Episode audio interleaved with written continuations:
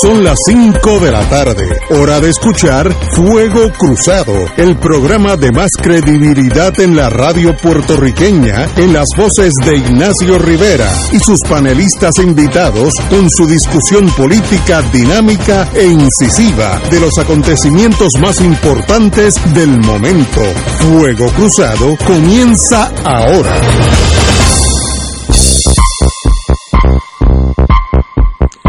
Muy buenas tardes, amigos y amigas de Fuego Cruzado. Hoy en día, hoy, miércoles, es un día muy especial ya que tenemos un tema que yo sé que tal vez eh, requiera un análisis en serio de los compañeros aquí presentes. Estamos en espera del amigo y hermano José Hernández Mayoral, que sé que viene porque almorcé con él, así que está en ruta hacia acá.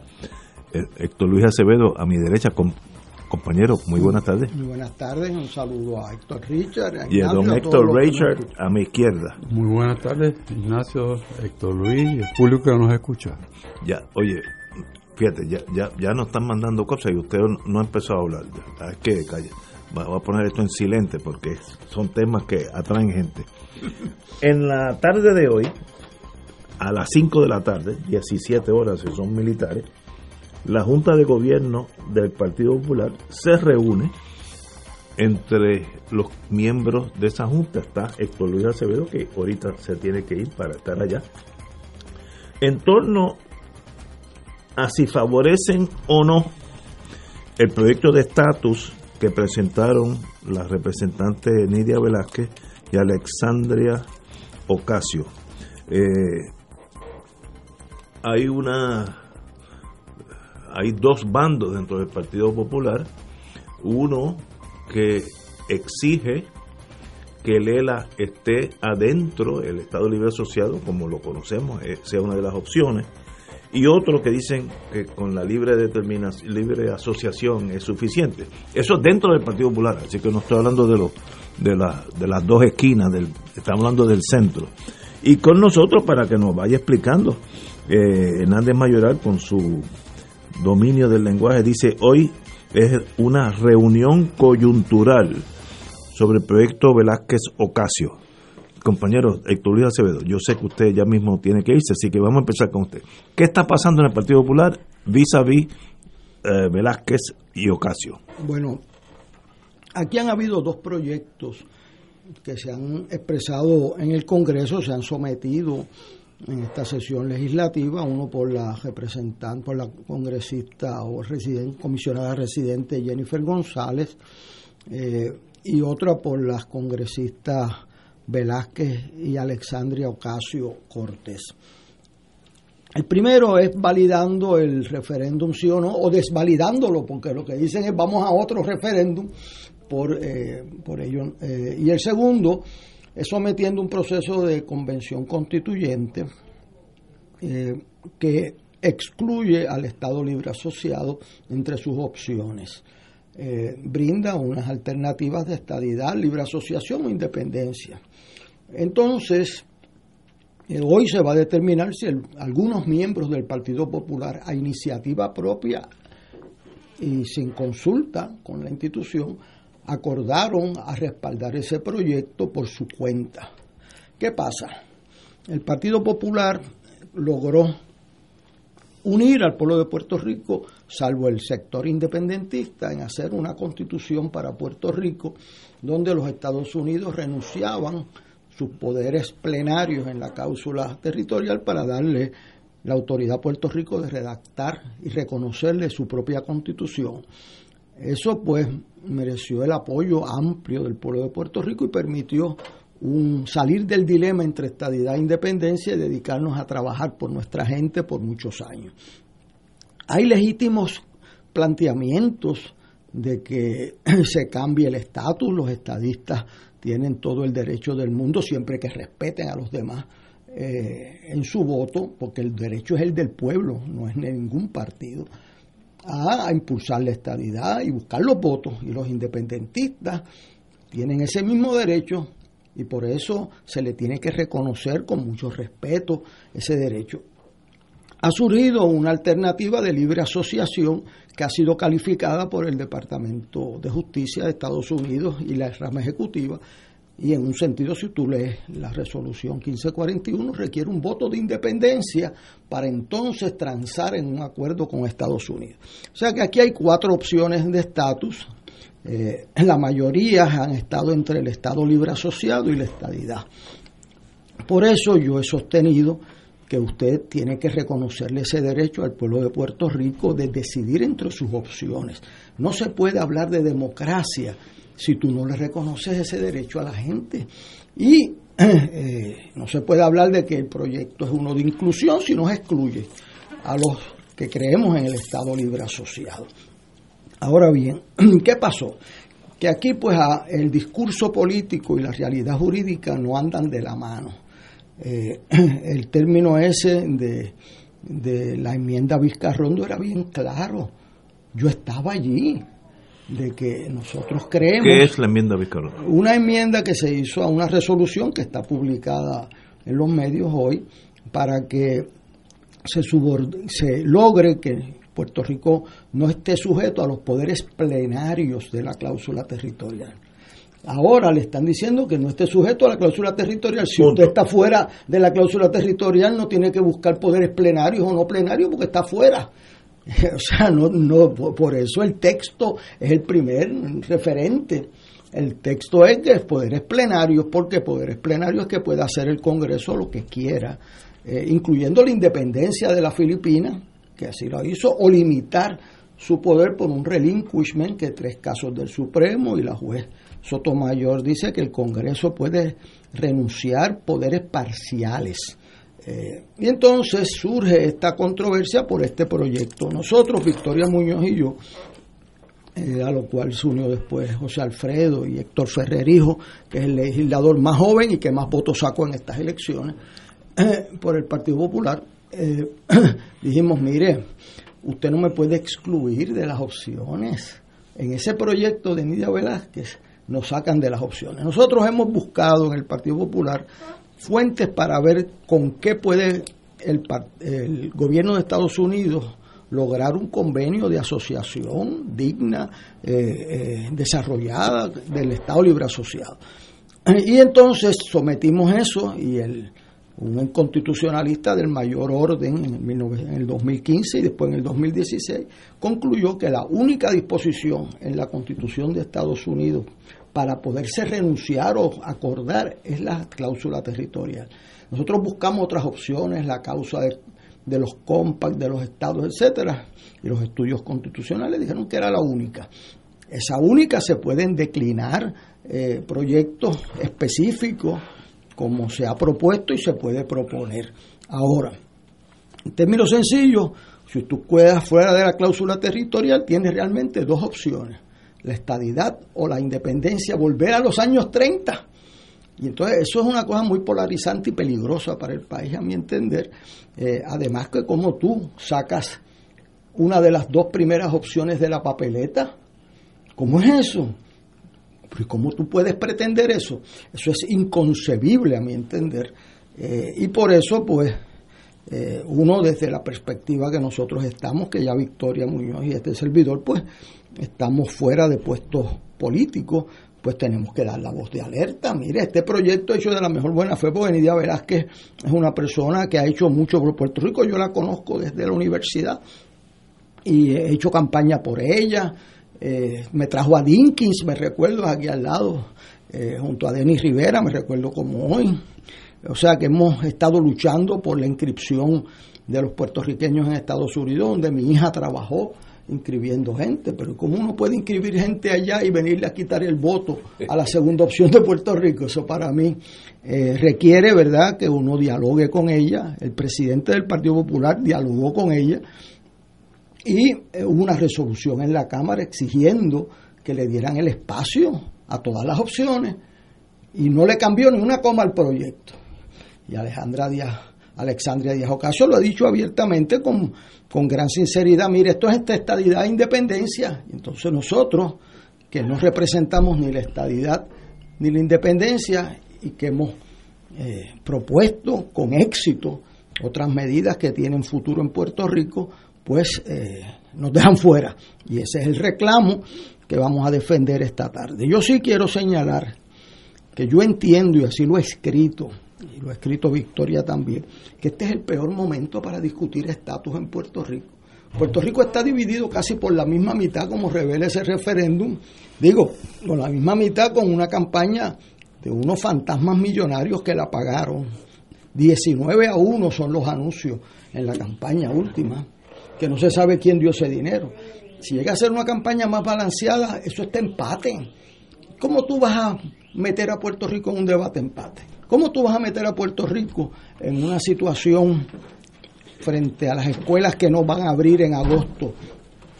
A la pandemia que estamos penúltimo, contrario a lo que se dice aquí en este país. Nosotros estamos penúltimos en las vacunas en todas las jurisdicciones de Estados Unidos. Todas, son 55. Y estamos penúltimos constantemente. Entonces, tú tienes una situación de desempleo. Entonces, en medio de una crisis, tienes una quiebra, no has podido cuadrar uno de cuatro presupuestos para que se vaya la Junta. El día que se vaya la Junta Fiscal, porque cuadremos los presupuestos, vamos a hablar de estatus, porque entonces tienes opciones. Pero en esta situación, invertir la energía del país en un debate de estatus, para mí es poco prudente, nos divide a los puertorriqueños cuando necesitamos unidad para que nuestra gente vaya a la escuela y se vacunen y consigan un trabajo, agenda común. Nos damos cuenta que eso es lo que representa. Eh, así que yo le dije con mucha intensidad, a mí no me quita el voto Rivera Chats ni nadie, en silencio. Ah, a mí no, ni al pueblo de Puerto Rico tampoco. Así que me van a ver un autonomista combativo. Y se lo dije hoy. O sea, quien quiera quitarme el derecho al voto. Y yo le decía al compañero Richard, el año pasado, algunos de los que están hablando hoy, guapiándose hoy en la radio, no asistieron a protestar el proceso electoral de Rivera Chats. No dieron la cara. Así que a mí no me vengan a dar clases de, de valor y yo dije entonces y digo hoy que aunque tenga que ir solo, voy solo. Pero usted no me quita el voto a mí fácilmente y calladito menos. Así que me tocaron a mí sacarme de la papeleta. Al venir a citar a Hernández Colón, al decir cosas que no están en el texto, yo aprecio mucho quien lo dijo, pero usted no tiene derecho a eso, a tergiversar el texto Usted tiene que respetar los textos y las personas. Y aparte de eso, yo explicaba, aquí llegó José Alfredo, que me va a hacer el relevo generacional. Este, para que te vayas para la reunión de la Junta. Yo no voy a perder mi voto allí. Eh, aquí nosotros hemos hecho con mucho respeto a visiones diferentes. Eh, todo el mundo tiene derecho a impulsar, a impulsar lo que cree. Pero usted no puede, dice Juan Lins, usted no puede escribirle el programa a los adversarios, ni puede escogerle los candidatos, y menos sacarlo de la papeleta. O sea, la única manera en que los puertorriqueños podemos trabajar unidos es que en la urna se decida la diferencia. Ahora, si usted saca opciones de las papeletas, entonces usted no puede reclamar ni inclusión ni democracia. Yo creo que los estadistas tienen que ir a la papeleta y ganar no les van por un 52% jamás a darle estadidad a nadie, porque si cambia un 2%, entonces usted se quedó y no se puede salir. Estadidad es sin divorcio y hay 600 mil muertos casi lo atestiguan. Si usted quiere la independencia, usted tiene derecho a votar por la independencia. Y si yo quería el Estado asociado desarrollado, pues usted me tiene que respetar mi derecho a proponerlo y me derrota en las urnas. Claro me derroten las urnas, pero no sacándome de la papeleta. Esa es mi participación esta tarde y paso el... que ir? Bueno, porque no quiero llegar tarde. Que te, que, que te brinquen el voto suave, que usted es importante. Pero no has descrito qué es lo que tú esperas eh, concurrir allí, hacer qué.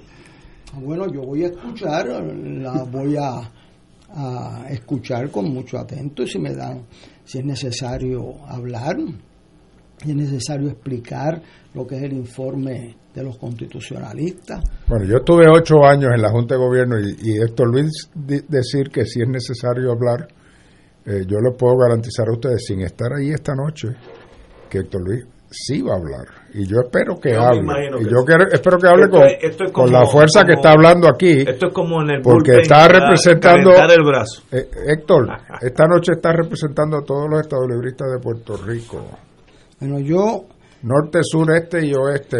y Victoria va para la reunión también. ¿Por qué Victoria Muñoz? Y yo le voy a decir una cosa. ¿Quiénes Ellos- son los que tienen derecho a ir? Somos 35 miembros de ¿Quiénes son? distritos, presidentes de los alcaldes, los portavoces y presidentes de los cuerpos legislativos, uno por cada distrito senatorial, el presidente de los jóvenes, de las damas, Eso- unos puestos por acumulación. legisladores municipales. Este presidente este, de los legisladores municipales, es un- una junta eh, que se renueva cada cuatro años, ¿verdad?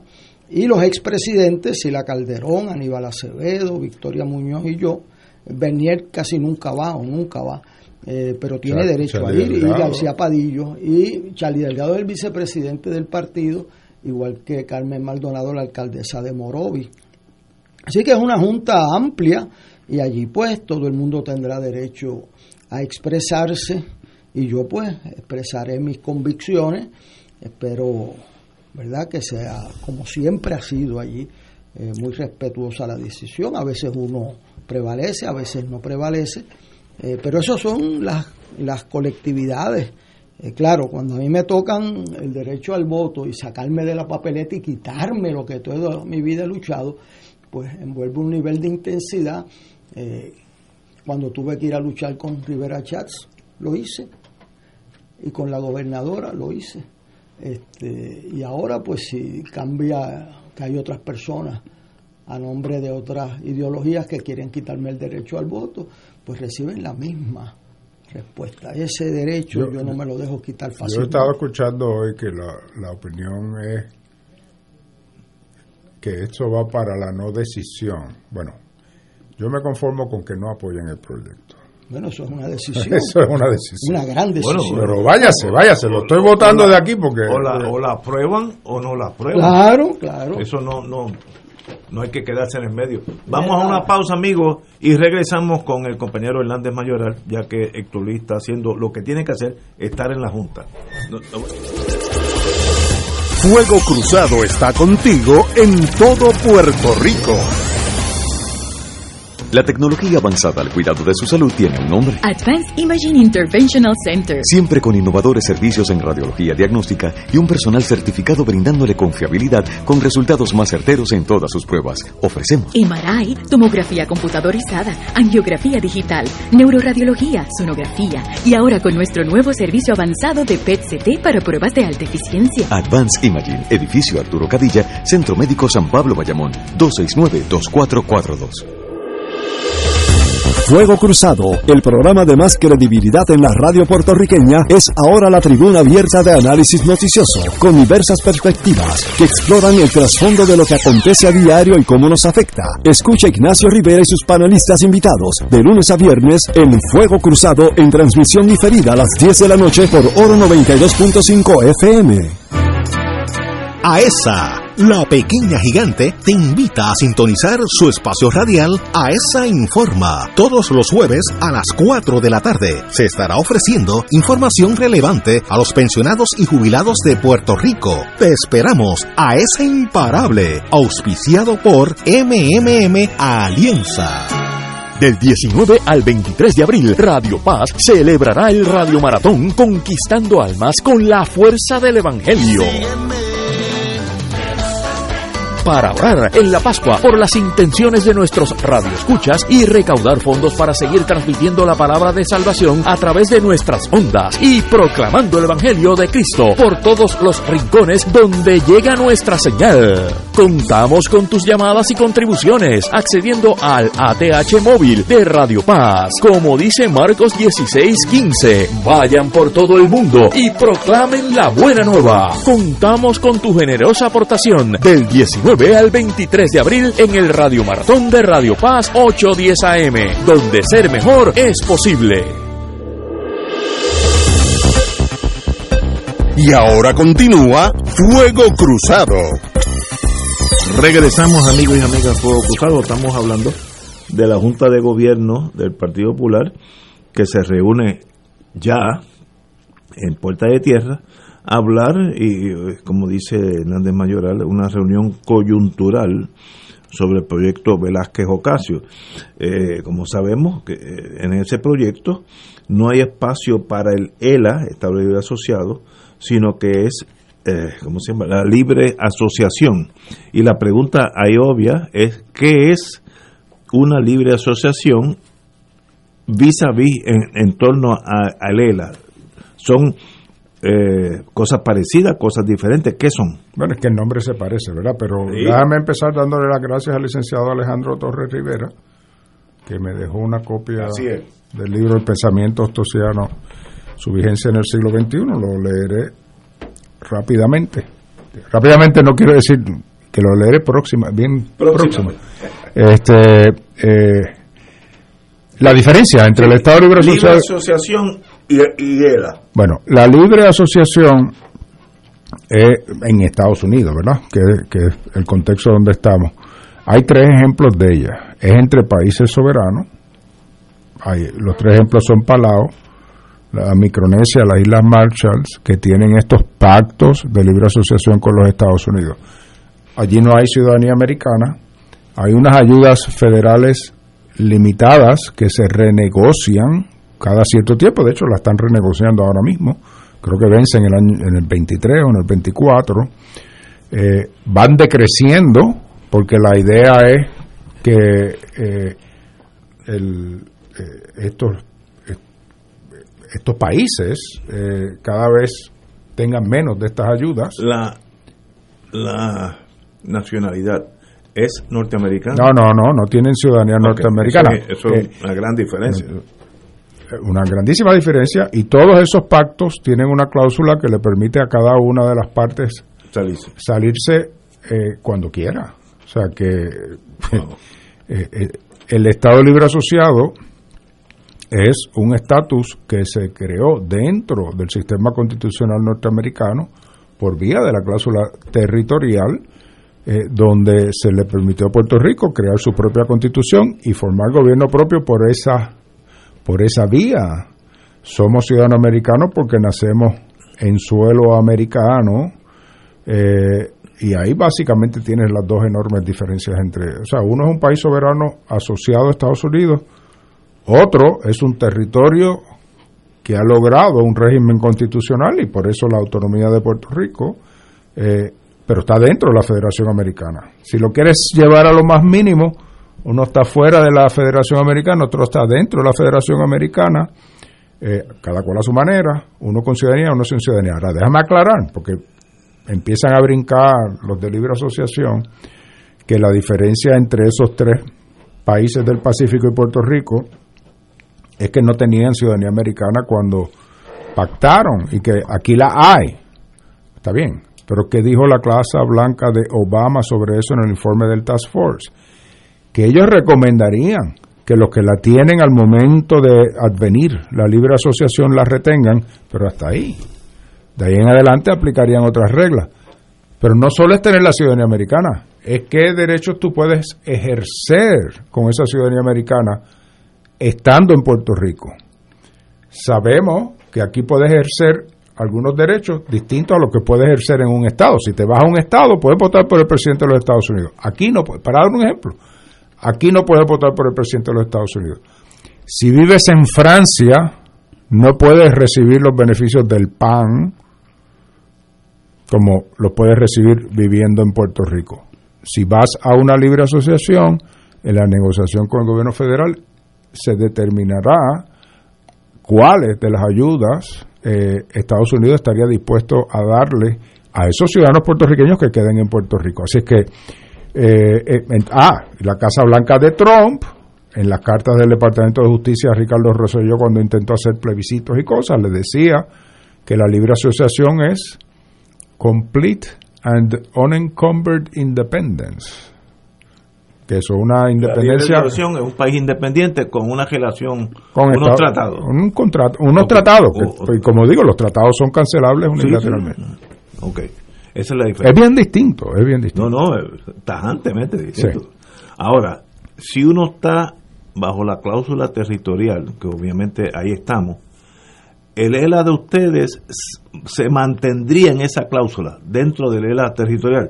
Te pregunto porque el compañero y amigo ex juez Carlos Vicarrondo dice, cito, el 17 de noviembre del 90 en el Teatro La Perla de Ponce, el Consejo General del PPD, bajo la presidencia de Hernández Colón, aprobó lo que se dio a llamar la enmienda Vizcarrondo. En síntesis, planteaba, y aún significa, está hablando de la enmienda Vizcarrondo, que el PPD defenderá en cualquier consulta de estatus futuro un Estado libre asociado no colonial ni territorial. Ok, párate ahí. Esa es la enmienda Vizcarrondo. Que el 17 de noviembre de 1990 90. el Partido Popular aprobó una cosa que fue que, repítelo para que lo tengamos claro. defenderá en cualquier consulta de estatus futuro un Estado libre asociado no colonial ni territorial. Estoy leyendo lo que él escribió, no, yo no estoy... Ok, te estoy enseñando un documento. Exhibit A. Exhibit A. ¿Qué dice arriba? Resolución aprobada por el Consejo General del Partido Popular Democrático en el Teatro La Perla de Ponce. ¿Y qué dice abajo, abajo, abajo? La fecha. 17 de noviembre. Esa es la que está hablando Carlos Sí. ¿verdad? Estás viendo un recorte de periódico Sí, sí, sí. que es la resolución. Bueno, de vamos a ver si aquí dice que defenderá un estatus no colonial, no territorial, como él está hablando. Ok. Dice la sección 3, y, es- y aquí es que está la enmienda Vizcarrondo como tal. Requerir que dicho proyecto viabilice el ejercicio del derecho a la libre determinación bajo las leyes del Estado Libre Asociado de Puerto Rico en función de fórmulas de igual dignidad política no subordinadas al poder plenario del Congreso bajo la cláusula territorial. Eso es lo que dice. Vu- Vuelve sobre eso más, más despacio. No subordinado al poder plenario del Congreso bajo la cláusula territorial de la Constitución. Ok. Una cosa es no territorial a rajatabla. No colonial o territorial. Ok. Ahí no dice lo de no colonial, aquí lo que dice es no subordinado. Ok, pero espérate. Somos abogados los tres, ¿verdad? ¿No está hablando lo mismo? No, No. eh, vamos a ver. Bueno, ya eh, eh, es el secretario de Justicia. Pero, no, pero, Tiene una opinión ya. pero Ignacio, número dos. Muy bien. Estamos, podemos, po- estamos de acuerdo, vamos a ver si estamos de acuerdo en dos cosas. El ELA del 52 es bajo la cláusula territorial, ¿verdad? ¿Estamos Eso, de acuerdo? eso es no estipulable, eso no hay. Las cláusulas se leen unas con las otras, ¿verdad? Eso es una regla de hermenéutica básica. ¿verdad? Muy bien. Ok. El ELA está diciendo la sección 3 que serán fórmulas no subordinadas al poder plenario del Congreso. Ok, espérate. Dice la sección 5. Exigir que el nuevo Estado libre asociado esté basado en los siguientes principios. El séptimo dice, reconocimiento de la unión permanente entre Puerto Rico y los Estados Unidos basada en el pacto que dio origen al Estado libre asociado. O sea, no subordinado a los poderes plenarios, pero basado en el pacto que dio origen al Estado libre asociado. El pacto que ustedes me han dicho aquí, que estipulamos que fue bajo la cláusula territorial. Hubo un pacto para. No, no, sí. Y el nuevo ELA de la... De la Pero el nuevo ELA, lo que estamos discutiendo es si lo que dice Carlos Picarrondo ahí es verdad o no es verdad, si lo está distorsionando. Él dice allí que allí se pactó un Estado libre asociado no colonial, no territorial. Te he mostrado la- el texto de la resolución donde no aparece eso de no colonial, no territorial y lo que habla es de no subordinado a los poderes plenarios, basado en el pacto que dio origen al Estado libre asociado, que hemos con- estamos todos de acuerdo que fue bajo la cláusula territorial. ¿Y qué quiere decir eso en español? El ELA que ustedes quieren. Si, si yo fuera el dueño del mundo y pudiera concederte lo que tú solicitas, yo te digo, eh, José Hernández Mayoral, pídeme lo que tú quieres con el ELA y yo te lo concedo. ¿Qué tú me pedirías? pues déjame- yo, Estados Unidos, yo Estados Unidos. Déjame hacer una explicación. aquí. Esto de la cláusula terri- territorial, casi nadie sabe lo que es eso. La cláusula territorial es la fuente de autoridad del Congreso para pactar. Para su territorio. Bueno, para pactar. Sí, porque sí. el Congreso tiene poderes limitados, se los limita la Constitución de los Estados Unidos. Si el Congreso va a entrar en un pacto con alguien, con algo, tiene que identificar la fuente de origen de su autoridad para pactar. Bueno, está la cláusula de los tratados. A través de esa puede hacer un pacto de libre asociación. Está la cláusula territorial, a través de esa puede hacer un pacto con un territorio. las formas de gobierno que pacte son variadísimas. La de Puerto Rico es muy distinta a la de las Islas Vírgenes. Nosotros tenemos una constitución que fue autorizada por el Congreso, fue adoptada por el pueblo de Puerto Rico. Las Islas Vírgenes no tienen eso. Nosotros tenemos nuestro propio... que tenemos que ir a una pausa. Vamos, vamos a una pausa.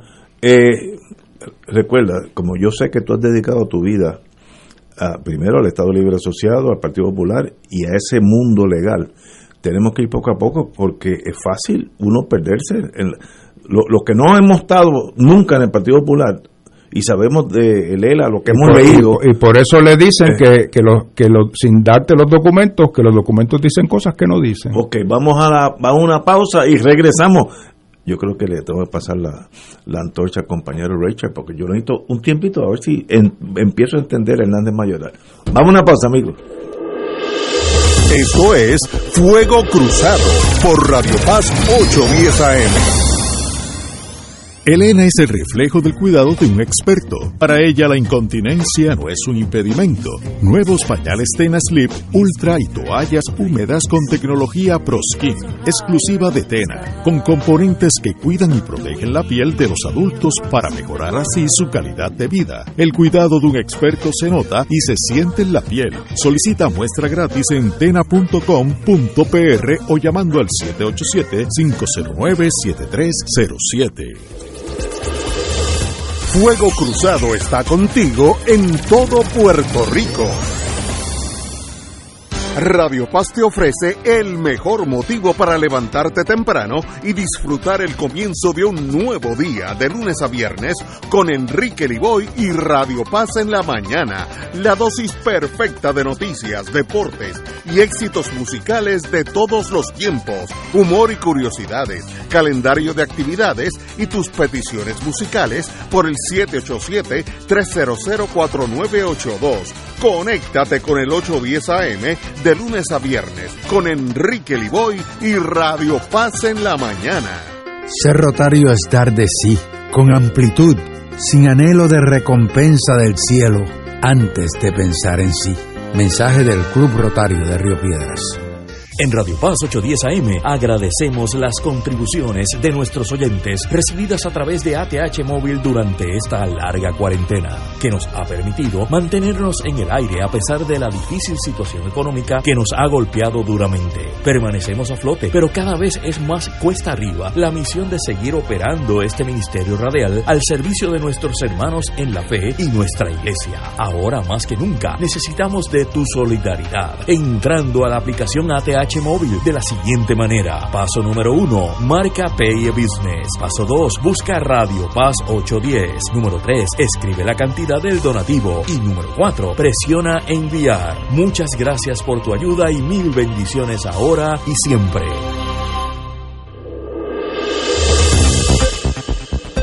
Y ahora continúa Fuego Cruzado.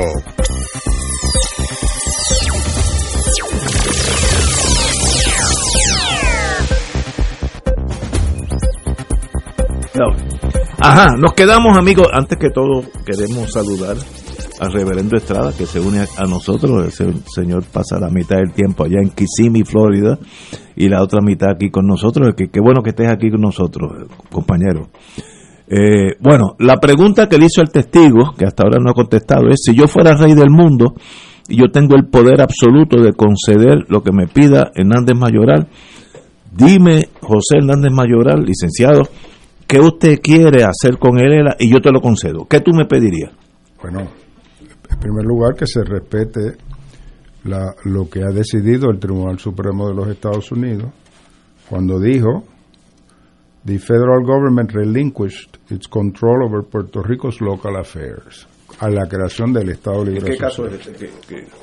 Florida Examining Board of Engineers Architects and Surveyors versus Flores de Otero The very purpose, dijo también ese caso, of Congress in 1950 and 1952, in the 1950 1952 legislation, was to accord Puerto Rico the degree of autonomy and independence normally associated with the states of the Union. Y dijo también en Rodríguez versus Popular Democratic Party, Puerto Rico, like a state, is an autonomous political entity sovereign over matters not ruled by the federal constitution. El Estado librismo lo que aspira es que esté meridianamente claro que el Congreso de los Estados Unidos renuncia a sus poderes plenarios, queriendo decir que los poderes que podrá ejercer sobre Puerto Rico no excedan los que puede ejercer sobre los estados. Ejercerá aún menos, porque no ejerce poderes sobre nuestros asuntos contributivos. Pero entonces, ¿cómo se llega a eso de donde estamos hoy? En el 52 lo que se hizo fue derogar todas las disposiciones de la ley Jones que trataban sobre el gobierno de Puerto Rico y esas pasaron, digo, pasaron no igual que estaban, sino eh, ese tipo de disposición es lo que se formuló en nuestra constitución. Lo que quedó de la ley Jones, luego de derogarse todas esas cláusulas, se renombró Ley de Relaciones Federales.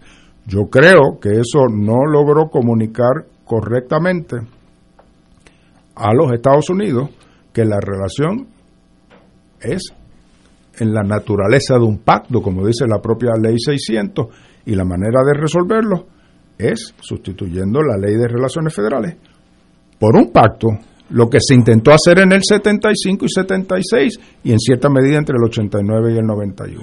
Pero eso, eso es bien importante porque por primera vez hemos hablado de esto tú y yo. En otras palabras, Elena, según ustedes, no es para que no se cambie nada, sino eh, estaría mejorando. No, no, hay más, porque eh, nosotros. No, es que. Eh, no, no, hay más, hay más, hay más. Mucha de la gente que me está escribiendo, hoy ha sido un día de estos locos en el, con el teléfono. Hay más, yo te voy a Asumen que ustedes no quieren que se cambie nada. Que, ah, bueno, por, eso, por eso es que lo bueno que estás aquí.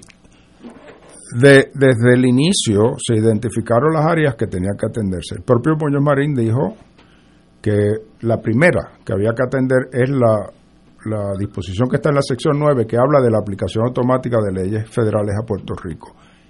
Esa es la imputación de coloniaje que se le hace al Estado Libre Asociado. Que, ¿cómo es que esto es un gobierno, eh, o sea, Puerto Rico está gobernado a nivel federal sin el consentimiento de los gobernados? Eso en el 52 no se veía tan dramático porque cuando se votó eh, a favor de la ley 600, se estaba dando un consentimiento a las leyes federales en ese momento, pero tantos años, tantas décadas después, eso, y Muñoz lo previó. Él decía, with time, this is bound to cause irritations. Le dijo en la Universidad de Kansas. Se quedó corto. En el nuevo pacto y en el, en, en el ELA que se propone, se propuso en el 89, en el proyecto del Senado 712, se incluyó un mecanismo de le, estamos llamando, le hemos llamado el mecanismo de objeción, donde se le permitía a Puerto Rico objetar la aplicación de ciertas leyes federales bajo unos parámetros.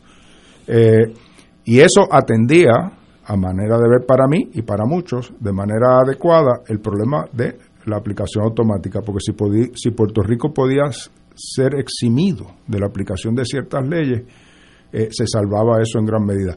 Hay mención de eso en el informe de, del Task Force de Barack Obama, de que esa es una de las aspiraciones. La otra es aclarar la participación puertorriqueña a nivel internacional. Eso hubo un choque cuando mi papá eh, buscó hacer unas 936 con Japón. Me acuerdo, que dijeron que no. El Departamento de Estado fue el que objetó, eso hay que mirarlo con más profundidad, objetó porque entendía que confligía con el Foreign Policy de los Estados Unidos.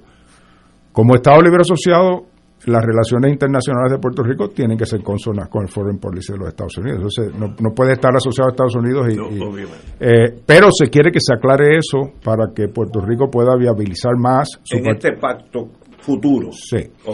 Eh, Muñoz recalcaba que era, era la posición moral, correctamente moral, que los puertorriqueños pactaran con el gobierno de Puerto Rico pactara con Estados Unidos que una vez Puerto Rico alcanzara cierto nivel de progreso y de riqueza, aportar al Tesoro Federal, de gobierno a gobierno, no por los individuos, porque además está eh, tú estás recibiendo, recibiendo, recibiendo, porque en este momento tenemos un desarrollo económico inferior, que lo superemos y pretendamos seguir recibiendo sin aportar.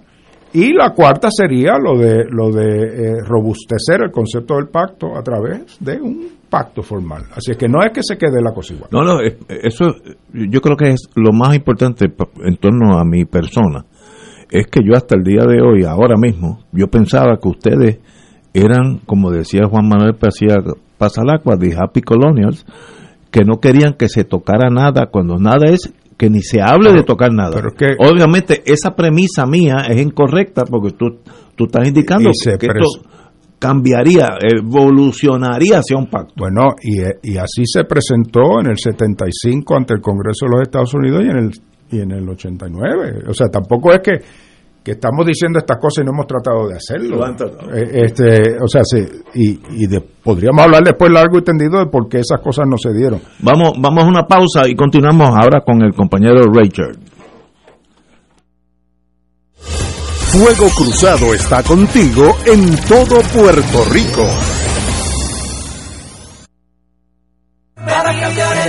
Invitamos todos los domingos a la una de la tarde por Radio Paz 810 AM y los sábados a las 7 de la mañana por Oro 92.5 Cuidando la Creación con la hermana Lisi y sus colaboradores. Entrevista, mensajes educativos y dándole voz a grupos que ayudan a cuidar la creación en el mundo. Recuerda por Radio Paz 810 AM, una de la tarde, domingo, sábado por Oro 92.5 FM a las 7 de la mañana.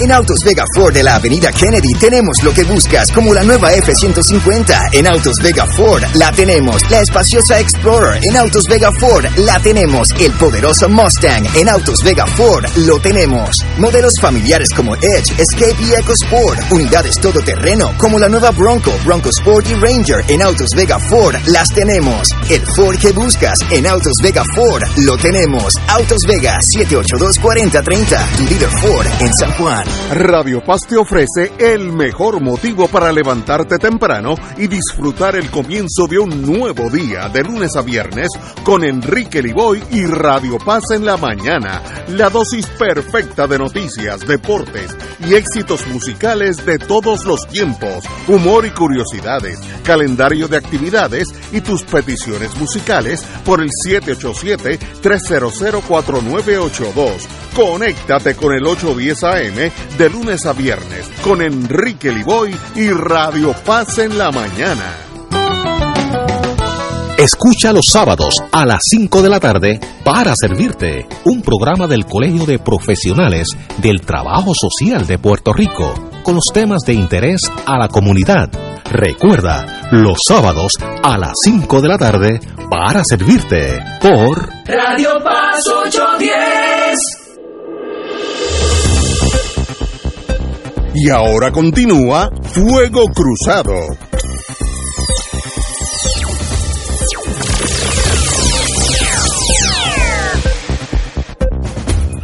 Eh, eh, gracias a todos los amigos que me han mandado más de 20 o 30 eh, emails, algunos llenos de algunos comentarios que no se pueden mencionar aquí en las redes radiales. Pero recibo del amigo y compañero ex juez eh, Vizcarrondo que cito, lee lo que propuso su papá, que es decir, tu papá, en el referéndum del 8 de diciembre del 91. Yo no tengo idea qué es eso, pero yo creo que tú sabes de eso más que yo. Bueno, lo tengo aquí también. Usted vino preparado. Este fue el referéndum de los derechos democráticos que le proponía al pueblo de Puerto Rico que aprobara el deseo inicial era una, una enmienda constitucional, pero no había los votos para que fuese así, pero que, que aprobara una lista de derechos. Y a la que él se tiene que estar refiriendo es la segunda que dice el derecho a escoger un estatus de plena dignidad política sin subordinación colonial ni territorial y él quizás para de leer ahí pero es que hay que leer completo volvemos a lo mismo sin subordinación colonial ni territorial a los poderes plenarios del Congreso de los Estados Unidos. Volvemos a lo mismo, la frase completa. No puede estar subordinado colonial ni territorialmente a los poderes plenarios. Eso no quiere decir que te ubicas fuera de la cláusula territorial. Te quedas dentro pero con un pacto. Con un pacto donde el Congreso renuncia a poderes sobre Puerto Rico, que el Supremo ha dicho que ya lo hizo, que Sotomayor le dice en la decisión de Aurelio, mire, hay cosas que usted no puede hacer bajo la cláusula territorial porque las entregó. Eso es lo que nosotros queremos que se reafirme. Compañero don Héctor Richard. vamos a regresar al momento cuando estaba Héctor Luis aquí y él empezó en parte a decir que la discusión que genera el proyecto que está sobre la mesa eh, no era en un tiempo propicio, porque había unos temas que con una, una actitud de concierto y de mesa redonda en Puerto Rico se podían avalar como temas fundamentales, como la salud, la carestía de agua, el ambiente, el desarrollo económico. Y eso es más importante que la discusión que genera el proyecto de la representante o la congresista Nidia Velázquez y Alexandria, eh, que, que parece que ha tocado un botón eh, muy fuerte dentro de sectores en Puerto Rico. Y a mi manera de ver, no hay un mejor tiempo, ni un mal tiempo, ni un buen tiempo para discutir lo que Puerto Rico es. Y dependiendo del lente de la persona que lo mira, lo entiende de manera distinta.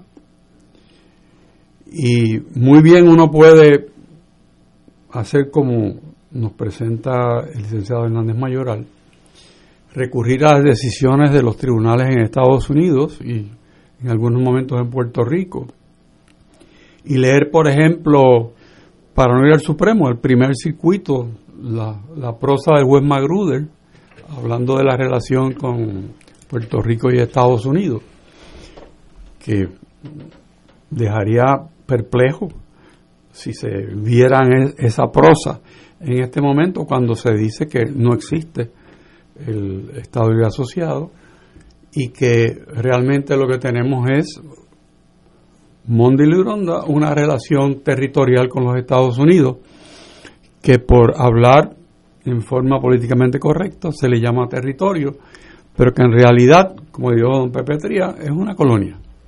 O sea que esa, esa óptica de, de realismo es lo que entiendo yo está pasando por las generaciones en Puerto Rico que están creciendo. Las personas de mayor edad pues tienen una nostalgia y unas ideas fraguadas en una época en que si uno estudia la historia que pasó, a Puerto Rico se le escondió la verdad, a Puerto Rico no se le dijo realmente lo que pasó eh, fue un diseño para satisfacer las necesidades de los Estados Unidos de la Guerra Fría y ahí se arma un, un, entramado jurídico, político, eh, social, donde se nos dice, ustedes son realmente la joya de la corona, ustedes son eh, la tacita de oro, ustedes son un régimen único y unique, eh, se mencionaba. Y cuando vemos a ver, es el propio Tribunal Supremo de los Estados Unidos, eh, son los embajadores de Estados Unidos de las Naciones Unidas, eh, es el Departamento de Justicia de Estados Unidos que nos dicen, pues mira, si dijimos en algún momento que estaba distinto, pues ahora decimos que no, que ahora la realidad es que somos un territorio bajo la cláusula territorial y tan es así que ni podemos acusar a nadie en nombre de Lela y tenemos que acusarlo a nombre del tío Sam. O sea que ahí, estás incorrecto, Héctor. Bueno, yo puedo estar incorrecto y he estado incorrecto muchas veces, pero eh, pienso que no. La situación, la situación es que esa mística se esfumó y ahora la gente mira lo que tiene al frente. Es otra manera de ver la vida y la relación política. En Estados Unidos también hay un cambio muy grande. Ya Puerto Rico no tiene esos personajes extraordinarios que una vez tuvo, que iban a Casa Blanca y que los atendían y se retrataban, venían los presidentes a quedarse en Fortaleza. Ya eso pasó también a la historia. Ahora se nos mira con unos ojos de que estamos quebrados, que nosotros no sabemos manejar las cosas, que somos corruptos en la manera en que recibimos y administramos los fondos federales, que se necesitan yo no sé cuántos monitores para atender la situación en Puerto Rico, que es el gobierno federal el que procesa los casos aquí, el Departamento de Justicia pues tiene una jurisdicción limitada voluntariamente, porque esos son acuerdos que se han llegado durante muchos años, eh, limitando lo que puede hacer un área del Departamento de Justicia y lo que no. Y cuando vemos, pues nos dice las posiciones de las Naciones Unidas que hay unas alternativas que el proyecto de Nida Velázquez recoge y que deja fuera una alternativa que reclama tener un espacio también en la posibilidad electoral en Puerto Rico de, de hacerse valer.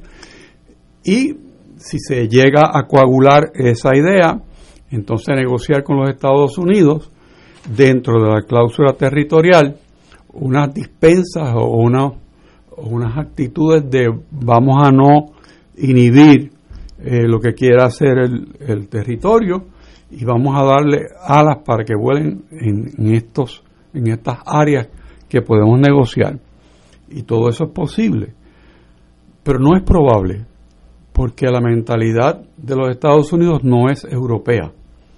Los europeos no tendrían ningún problema en diseñarle un traje eh, a un territorio, como lo han hecho en tantos y tantos sitios en el mundo, incluyendo a Puerto Rico en un momento dado, que le permitía tener un aire eh, internacional, tener hasta su moneda, eh, poder llevar a cabo actividades que normalmente están asociadas a países soberanos, siempre y cuando hay unos lazos de respeto y, unos linderos que se establezcan.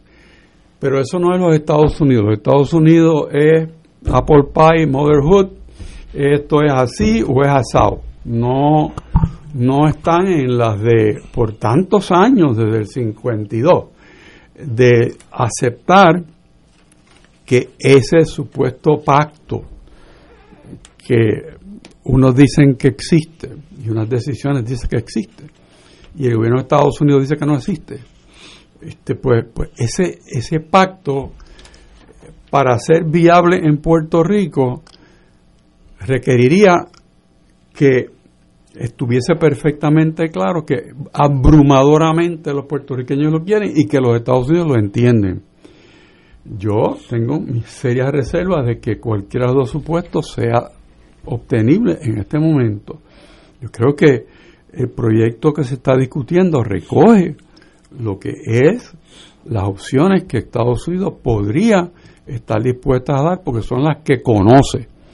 El, el ERA, eh, llamamos estabilidad asociado, le llamamos Commonwealth como querramos, eh, no es una entidad conocida ni aceptada por los Estados Unidos eso depende de quién llegue y hable, pero no, no es lo que ese país, a mi ver, está dispuesto a ofrecerle a Puerto Rico. Reconozco que en Casa Blanca, cuando se estuvo manejando el tema de si le iban a dar fondos o no a Puerto Rico para las consultas sobre estatus, se estableció que claramente tenían que incluir esa opción que llamamos Estado Libre Asociado.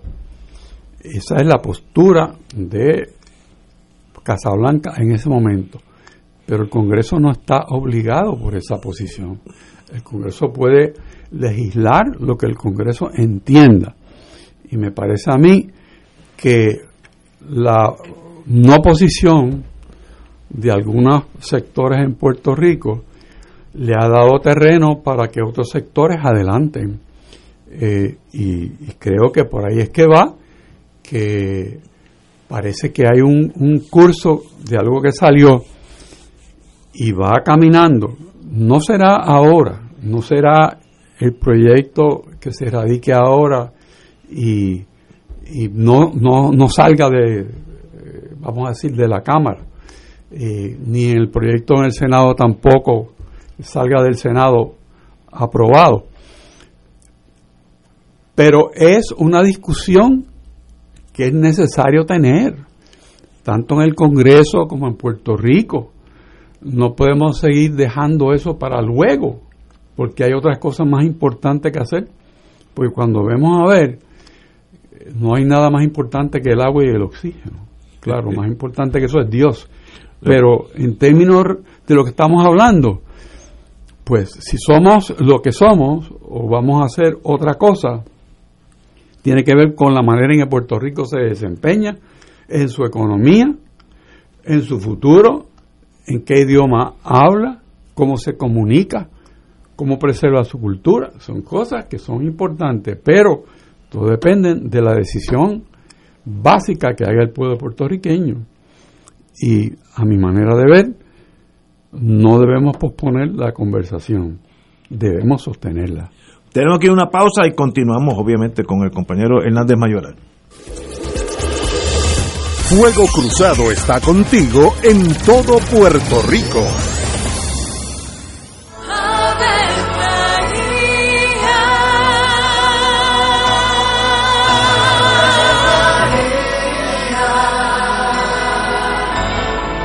El ángel del Señor anunció a María.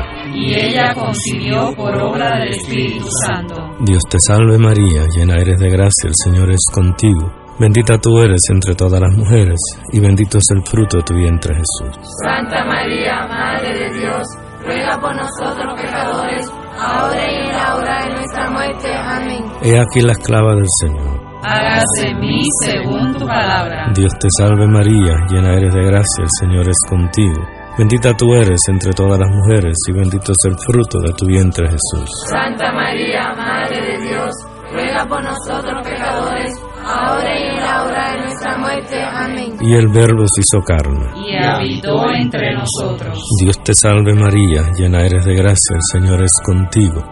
Bendita tú eres entre todas las mujeres, y bendito es el fruto de tu vientre Jesús. Santa María, Madre de Dios, ruega por nosotros Ruega por nosotros, Santa Madre de Dios. Para que seamos dignos de alcanzar las promesas de nuestro Señor Jesucristo. Oremos. Derrama, Señor, tu gracia sobre nosotros, que por el anuncio del ángel hemos conocido la encarnación de tu Hijo, para que lleguemos por su pasión y su cruz a la gloria de la resurrección, por Jesucristo nuestro Señor.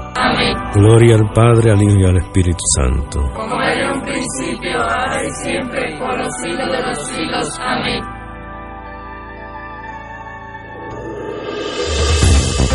Aquí la llama se enciende cada tarde a las 5 porque escuchas Radio Paz 810 AM, WKBM San Juan y retransmite en diferido WOROFM Corozal San Juan, la Casa de Fuego Cruzado, el programa de más credibilidad en la radio puertorriqueña.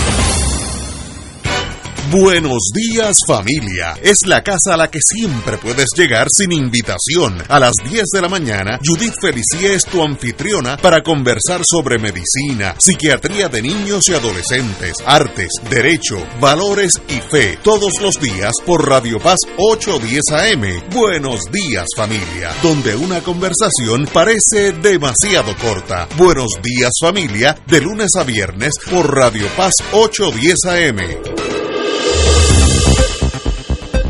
Y ahora continúa Fuego Cruzado.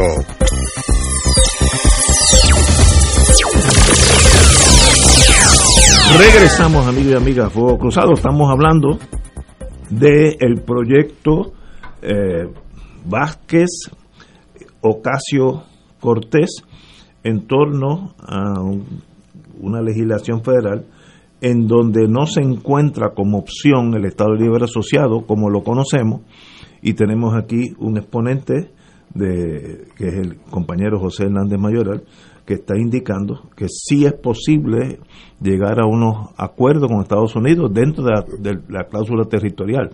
Yo personalmente como abogado creo que es posible, Estados Unidos soberano, hace lo que lo que esté dentro de la, del el marco de la Constitución y eso no se sale de la Constitución. Ahora, eh, Eso choca con lo que me están escribiendo muchos amigos, que es que la postura de, de los estadolibristas es que nada cambie nunca y seguimos así por sécula seculorum.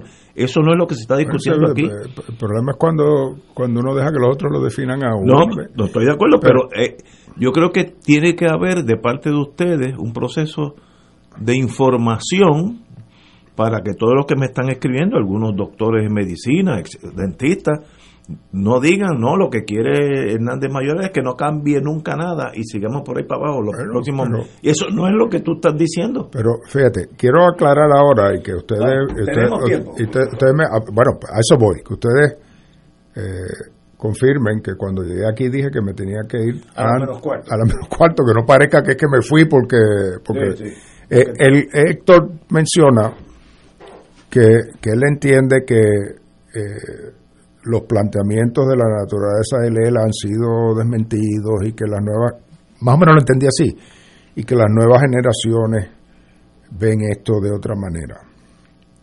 Eh, bueno, eso es una observación, una observación, tal vez una opinión de Héctor Richard, pero el planteamiento que hace Héctor Luis aquí y que hago yo aquí, porque lo que nos estamos enfrentando es a una medida legislativa, congresional, que no nos permite la oportunidad de competir. Entonces, el, ¿cómo sabemos si lo que está diciendo Héctor Richard es cierto? Bueno, pues ponlo en una papeleta y mídelo. Si la verdad es como él la está planteando, pues él no sacará voto eh, punto. Ahí no, no debiera haber preocupación. Ahora, yo lo que pasa es que creo que saben que hay muchos votos para el Estado Libre Asociado. Y la manera de bregar con eso es no dándole acceso a la papeleta. Ese es lo que yo entiendo que es la realidad. Pueden escribirte 20 personas diciendo que esto es una colonia. Héctor puede pensar que es una colonia. Eh, el punto aquí es, y los que pensamos distinto, y los que entendemos que se puede corregir los defectos que tiene el Estado Libre Asociado, tenemos derecho a que, a, que nuestra opinión se cuente, a votar. Bueno, ¿qué dijo el informe de Casablanca de Obama? Que yo creo que el presidente Biden lo va a utilizar como guía con respecto al asunto del estatus de Puerto Rico, porque él era el vicepresidente bajo... correcto. Con respecto a Lela, a ver si esto suena a lo que se está diciendo por aquí. En segundo lugar, aunque hay quienes han argumentado que el Estado Libre Asociado no es una opción apropiada porque se considera de carácter territorial o temporal, el grupo de trabajo, el Task Force, considera que esta opción debe estar a disposición del pueblo de Puerto Rico. Eliminar la opción de Estado Libre Asociado suscitaría preguntas reales sobre la legitimidad del voto. No le auguro gran futuro. el informe del Task Force de Barack Obama. Ok, no es que no. No, este, eh, no, le auguro mucho futuro al, a, la pieza legislativa de Nidia Velázquez y Ocasio Cortés, excluyendo al Estado Libre Asociado. Yo comparto, yo sé, como dice Héctor Richard, quien legisla el Congreso no es el presidente. El presidente es el que firma la ley. Este, sin, él no hay sin él no hay nada. Eh, eh, y no va a avalar un proceso que considere que es injusto porque es exclusivo de un gran sector del pueblo de Puerto Rico. Yo no estoy diciendo que el Congreso diga la única opción es Estado Libre Asociado, yo estoy diciendo que le permita estar en la papeleta y que sean los puertorriqueños los que decidan. Tú puedes opinar. En este cuarto que está, pues yo creo que hay tres que opinan que es colonia y uno que no opina que es colonia. pero este cuarto no es, no es el pueblo de Puerto Rico, Tenemos... Vamos a las urnas y vamos a ver qué quieren.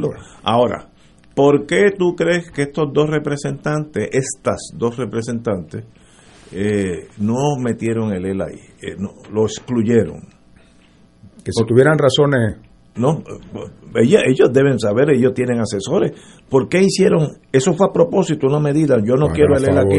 bueno, yo creo que hay. Ocasio Cortés ha expresado en el pasado a favor de la estadidad. Me viene raro del lado de ella, persona de izquierda. Eh, Ocasio Cortés. Ah, ok, eh, ok. Que aunque favorezca la estadidad, no me está raro que porque sea de izquierda favorezca la estadidad, no hay nada incompatible ahí, pero a lo que me refiero es eh, no sea sensitiva al derecho al pueblo a ser el que escoge la, la, opción que quiera y no a imponerle opciones por medio de la exclusión de opciones. Eh, en el caso de Nidia Velázquez, eh, yo no sé cuál es su postura de estatus con respecto a Puerto Rico, excepto que se ha expresado que no desea que sea Estado libre asociado. Bueno, pero ese es su deseo, pero deje que nosotros seamos lo que, lo que decidamos eso. Estoy, en ese sentido, estoy de acuerdo contigo. Compañero Rachel. Yo veo como una posibilidad real que el ELA de alguna manera esté en esa consulta. O sea, yo, me también, parece a mí yo que, lo digo sinceramente, yo, que creo yo que no, no veo eso como un, un problema eh, hartamente complejo. Yo creo que no. Yo creo que políticamente hablando, las opciones deben estar al frente. Y, Las y- tres. sí, todas las Sí, opciones. sí. Oye, da- y si me permite, perdona que te, te interrumpa, que es una gran característica tuya que no interrumpes, así que uno no debiera interrumpirte, pero, eh, eh, pero es que quería decirlo y y- se me olvidó porque eh, mencionaste que el concepto de este él ha mejorado no es algo que encaja dentro de los esquemas mentales de los americanos, que tú verías eso más posible en Europa, que tienen más, más este, eh, son más flexibles en cuanto a esa, y de hecho el mecanismo de objeción que yo mencioné, el más adelantado de todo, lo estableció Inglaterra con sus posesiones, que le dio, no un mecanismo de objeción, le dio la potestad de excluirse ellos, decir, esta no, esta no me, no me aplica, pero esos, esos son los ingleses, ¿verdad? Que son Sí, sí, Pero, pero a lo que voy es, yo he examinado eh, profundamente todo el proceso del nuevo pacto, los archivos de la administración Ford, de lo que ellos comentaban y los problemas que confrontó el nuevo pacto, aparte de los políticos de que Ferrey y Romero Barceló le dijeron a Ford que si apoyaba el nuevo pacto ellos no lo iban a respaldar en la primaria contra Reagan. Es- aparte de eso, lo que se discutía allá adentro eran unas opciones específicas a algunas cosas. Eh, yo no voy a decir cuáles, porque yo entiendo que, eh, yo espero que el Partido Popular hacia donde vaya sea a formular un nuevo pacto con los Estados Unidos eh, dentro de la naturaleza de Lela. Y en ese momento yo allí, en su foro apropiado, diré, mire, lo que ha hecho que estas cosas choquen han sido A, B, C, D. Las podemos evitar porque los grandes deseos de nosotros, que son los que yo mencioné, con ninguna de esas eh, ha, habi- ha habido reparo por parte de eh, la- las administraciones federales, ni siquiera con el mecanismo de objeción eh, ha habido reparo. Hay un memorando de Mitch McConnell, el que es el líder republicano de, del Senado, que estaba en la oficina de, eh, de Legal Counsel de Estados Unidos cuando el nuevo pacto, él es el que lo revisa y dice, este documento es constitucional, cumple con, lo- con, la- con los parámetros constitucionales y las objeciones eran a ciertas cosas. Todo eso en su momento se podría disponer. Así que no es, eh, yo sé que hay que irse a la pausa, pero No, no, no es, cinco minutos. eh, hay cosas que sí que a ellos no le entran, que uno que uno quiera que a ellos no le entran por lo que está diciendo Héctor Richard, pero lo- los grandes rasgos de lo que necesita el Estado Libre Asociado para desarrollarse, con esas no han tenido objeción. Eh, es cuando uno pide de más como y no se concentra en como mencionaste el nuevo pacto, recordemos que aquellos amigos que nacieron en el 1990, 95, hoy tienen casi 30 años. Así que hay una generación que lo que tú estás hablando es algo que nunca habían oído, que es la teoría del nuevo pacto. Bueno, cuando, ok, el, el Estado Libre Asociado gana el plebiscito del 67 con el 6-7. con el 60% de los votos, ¿verdad? Acto seguido gana Luis Ferré, así que no hace nada con él. Bueno, sí hizo, pero no, no viene al caso. Entra Hernández Colón en el 73 y se sigue lo que se había acordado previamente con Estados Unidos, que era que se crearía un comité compuesto por personas nombradas por el presidente de los Estados Unidos y personas nombradas por el gobernador de Puerto Rico, para que juntos elaboraran una propuesta de desarrollo del Estado Libre Ok. Asociado. ¿Qué año estamos hablando? Esto, eh, eso lo nombra en el 73. Siete. Nixon nombra a el entonces eh, el senador de Kentucky Marlow Cook a presidir el lado americano y otras personas, entre los cuales estuvo Bennett Johnston, que después sale en el 89. Eh, Hernández Colón nombra a Luis Muñoz Marín a presidir el, el, lado puertorriqueño, y ahí estuvo Víctor Pons y hubo eh, eh, toda una serie de personas, y juntos estuvieron dos años trabajando en un pacto, en un documento, mi mejor recuerdo es que tiene 21 secciones, 22 secciones, que toca el tema de la ciudadanía. se hizo un borrador. No, se presentó legislación. Okay. Lo que pasa es que, es que te digo, ahí entró la política, Jack Ford era presidente, entró la política, Ford tuvo primarias con Reagan, los republicanos en Puerto Rico le dijeron te apoyamos, pero no muevas el nuevo pacto. La cosa hubiera pasado al siguiente, eh, al siguiente congreso, mi papá perdió, Ford perdió, entró Romero, entró Carter y ahí quedó el nuevo Ahí se paralizó. Wow. Vamos a una pausa, amigos, y regresamos nuevamente con el compañero don Héctor Richard. Fuego Cruzado está contigo en todo Puerto Rico. Del 19 al 23 de abril, Radio Paz celebrará el Radio Maratón Conquistando Almas con la fuerza del Evangelio para orar en la Pascua por las intenciones de nuestros radioescuchas y recaudar fondos para seguir transmitiendo la palabra de salvación a través de nuestras ondas y proclamando el Evangelio de Cristo por todos los rincones donde llega nuestra señal. Contamos con tus llamadas y contribuciones accediendo al ATH móvil de Radio Paz. Como dice Marcos 16:15, vayan por todo el mundo y proclamen la buena nueva. Contamos con tu generosa aportación del 19 Ve al 23 de abril en el Radio Maratón de Radio Paz 810 AM, donde ser mejor es posible. Todos los jueves Radio Paz y la Administración del Seguro Social te ofrecen un espacio informativo para orientarte y aclarar tus dudas sobre los derechos, requisitos y obligaciones para poder disfrutar de sus beneficios. Plantea tus preguntas por el 787-300-4982 y conoce antes que nadie los detalles concernientes a cambios y nuevas regulaciones, escuchando todo sobre Seguro Social con Víctor Rodríguez los jueves de 2 a 3 de la tarde por Miércoles de Infoempresas a las 4 de la tarde. Con entrevistas e información con nuestros emprendedores y empresarios. No te lo puedes perder. Miércoles a las 4 de la tarde. Por aquí, por Radio Paz 810 AM y Radio Paz 810.com. Los espero. A mí me gusta mi pueblo. A mí me gusta mi gente. A mí me gusta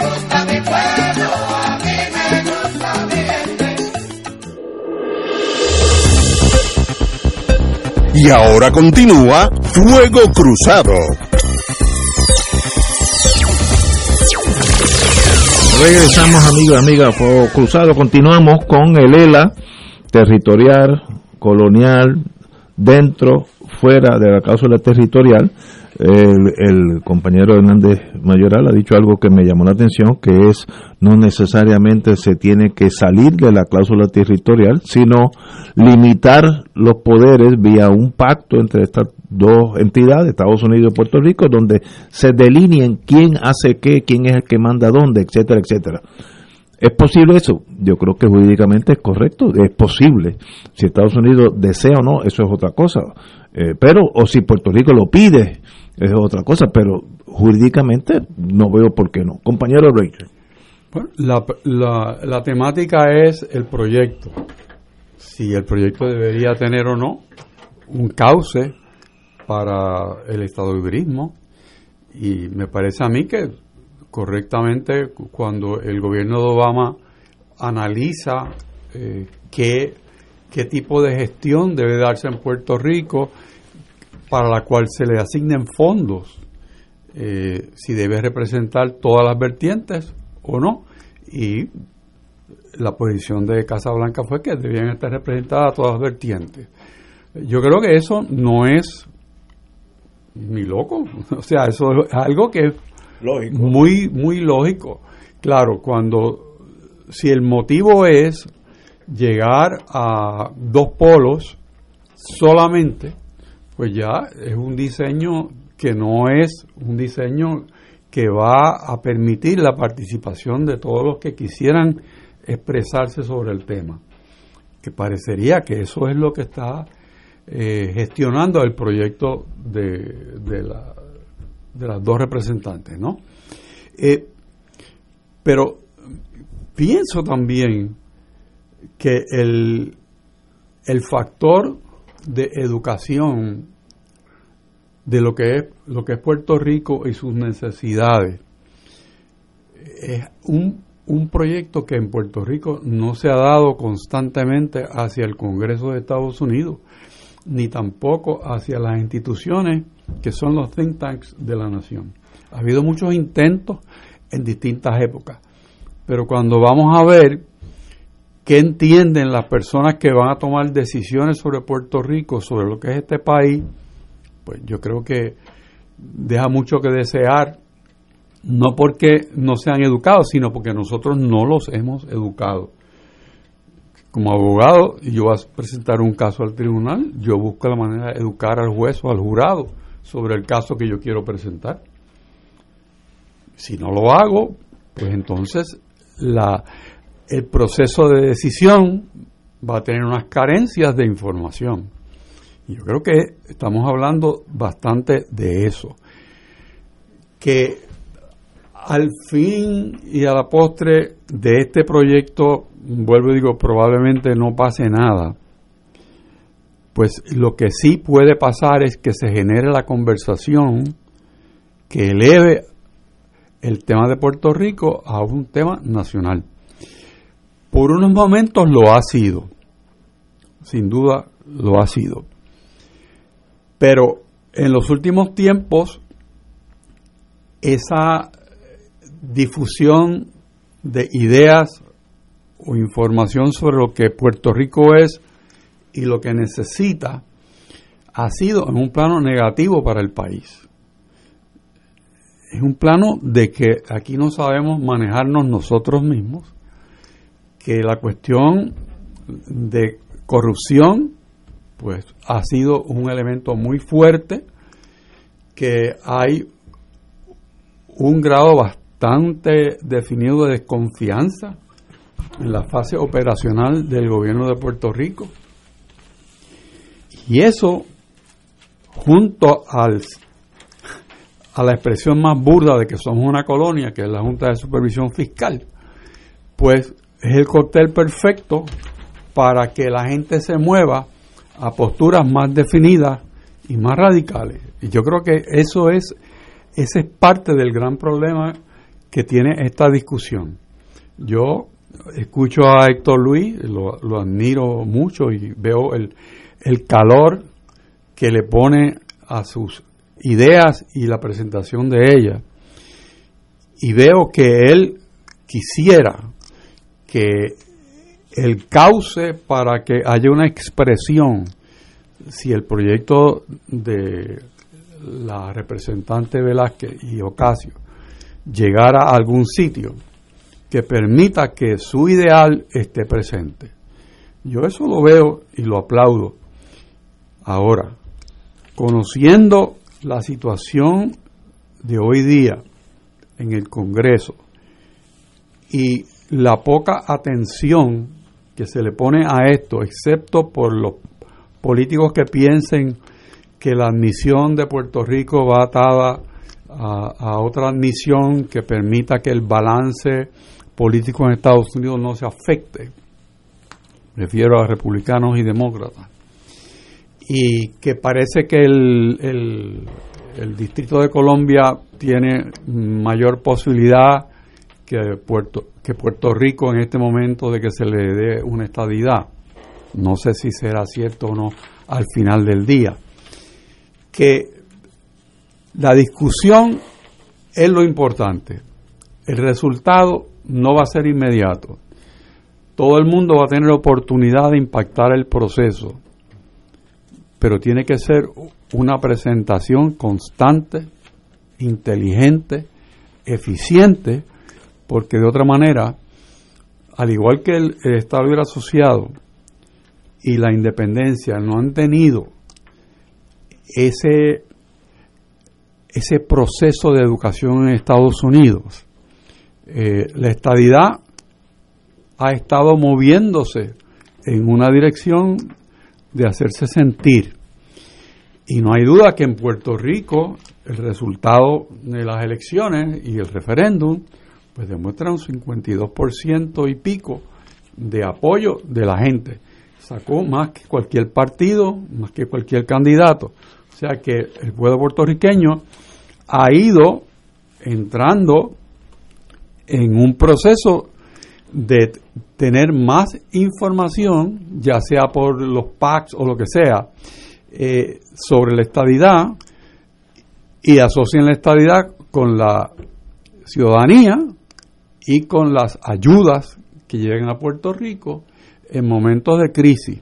Como decía Ignacio ayer, cuando llega el cheque, pues llega el cheque. Y, y, la gente pues dice, ¿de dónde viene el cheque? O sea que, que hay una relación del modelo colonial de los Estados Unidos que es diezmar la colonia y a la vez que le da pan pan, pues le da ayuda para mantenerla agarrado del ombligo del estómago. Eh, y ese es el, método que usa Estados Unidos porque de alguna manera piensa que esta, este peñón en medio de los dos mares pues le puede hacer falta en algún momento y lo quieren conservar. Si fuera diferente la posición de los Estados Unidos, ya nos hubieran dicho vamos a dar la bandera a las 5 de la tarde el día 3 de mayo y se irían. O sea que, que hay una relación que no es tan fácil definir entre lo que quiere los Estados Unidos y lo que queremos los puertorriqueños en cuanto a esa relación y requiere educación de ambas partes. ¿Por qué Puerto Rico es importante para Estados Unidos? Nosotros deberíamos entenderlo. Parece que solamente pensamos en lo que nosotros vamos a recibir en Estados Unidos. Pero la otra parte de la ecuación, que Ignacio constantemente hace mención a ella, y una posición muy inteligente, es porque los Estados Unidos quieren mantener la relación. Y, en, e, y en esa discusión, pues Puerto Rico no parece encontrar interlocutores de ninguno de los lados.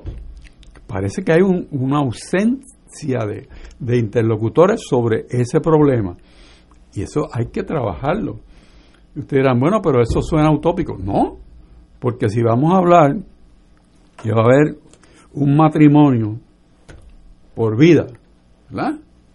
Pues entonces las partes tienen que saber a qué se van a someter, tanto Estados Unidos como Puerto Rico.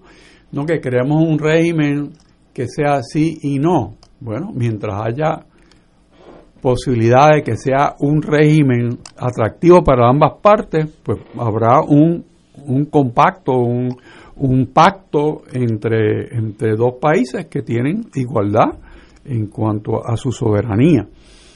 Y si queremos una ruta intermedia, pues habrá que ver si todavía existe la posibilidad de esa ruta intermedia, que parece ser atractiva, pero cuando la ves en la en, operacionalidad, pues entonces dices, bueno, pues yo, ¿qué, ¿qué, mando yo aquí? Yo no tengo, yo no tengo poder sobre mis cosas. Eh, y cada día ese poder sobre mis cosas se va achicando y se va achicando y se va achicando al punto que ni podemos tener una legislatura que controle el presupuesto de Puerto Rico. ¿Por qué? Porque el Congreso puso un gobierno intermedio, que es la Junta de Supervisión Fiscal. Y si eso no es una, ser una colonia, pues yo entiendo que entonces habría que buscar otra definición de colonia. Como, como Grecia fue colonia cuando estaba bajo el, las órdenes del gobierno europeo y del Fondo Monetario Internacional como Argentina es una especie de junta. cuando eh, pero pero pero eh, eh, Héctor dice una cosa que yo creo que que le voy a aceptar. El movimiento estadista se ha hecho sentir mucho más en Estados Unidos en los pasados años que el, el Estado Librismo mucho más. Y el movimiento estadista sacó 52.5% de los votos la primera vez que saca una mayoría incuestionable en una votación en Puerto Rico ¿Qué podemos sacar de esto? Está llegando a Estados Unidos en las mejores condiciones que nunca. Se ha hecho sentir tiene un Senado demócrata, tiene una Cámara demócrata, tiene un presidente demócrata con deseo de ampliar sus mayorías allí. Estas son las condiciones Idónea. idóneas. Por lo tanto, prestemos atención a ver cuánta receptividad tiene la estadía para Puerto Rico de verdad. Bueno, pero un termómetro es Washington DC. Pero Washington DC es una estadía más fácil. Sí, muchísimo más fácil. Bueno, pero en primer lugar porque ya está bajo el régimen de, de contribuciones federales. Así que una transición el lenguaje, el lenguaje ya está al otro lado. Son ciudadanos residentes dentro de la nación americana en el sentido físico. O sea, no, no hay que hacer nada. el sistema económico ya paga contribuciones federales. Exacto. O sea, es, es- IRS es más fácil esa, esa integración. Por eso hay que velarlo, porque si Washington D.C. tiene opositores como los tiene, No, porque es 90 y pico por ciento demócrata. pues, pues exactamente. Pues por ahí Eso no- acá es incierto. Acá dicen que esto va a ser demócrata, pero probablemente, pero, pero no es tan claro. Pero si, si DC no tiene oportunidad de ser Estado, no hay que pensar en Puerto Rico. Ahora to- estoy pensando como estadista. DC es la punta de la lanza. Detrás de ellos vamos nosotros. Si, si no le permiten DC, por las razones que sean, no hay chance. Históricamente hubieran podido entrar los dos si uno fuese republicano y el otro Sí, demócrata, exacto. pero ese no es el, ese no es el. Alaska. Ahora, eh, como yo me voy ya mismo, eh, hay pausa ahora, ¿no? ¿No? Sí. No, no, podemos seguir. Te vas a las menos cuarto, que entonces nos brincamos una pausa para que estés aquí. Sobre el tema que tocamos ahorita del relinquishment, de que la visión del Estado librismo pactado por la cláusula territorial, que fue por donde ha sido pactado, ¿verdad? Este, eh, esa renuncia de poder. Hay ejemplos en, en la historia de Estados Unidos sobre esto. Cuando el proceso de Filipinas, Filipinas fue un territorio de los Estados Unidos, antes se olvida de eso, pero a la misma vez que nosotros, y por, y por el mismo tratado, Por la misma eh, razón. por la misma razón que nosotros. Eh, en el 35, Filipinas se convierte en un Commonwealth, en transición a la independencia, en el caso de ellos allí. Y hay un caso del Tribunal Supremo que se llama Cincinnati Soap, donde el Supremo dice, aunque los poderes del Congreso sobre Filipinas han sido limitados por el- la creación del Commonwealth, no han sido totalmente eliminados. Así que todavía tenemos, pero están reconociendo hay limitación de poder. Hay un caso del noveno circuito sobre Marianas. Mariana tiene un compact formal, o sea, un documento de contrato con los Estados Unidos, donde Estados Unidos quería auditar a Mariana. Y les decían, es que tenemos poderes plenarios. Y el juez del noveno circuito dijo, este es el caso de, de León Guerrero. De León Guerrero era el, en ese momento entiendo que el, el secretario de justicia, supongo yo.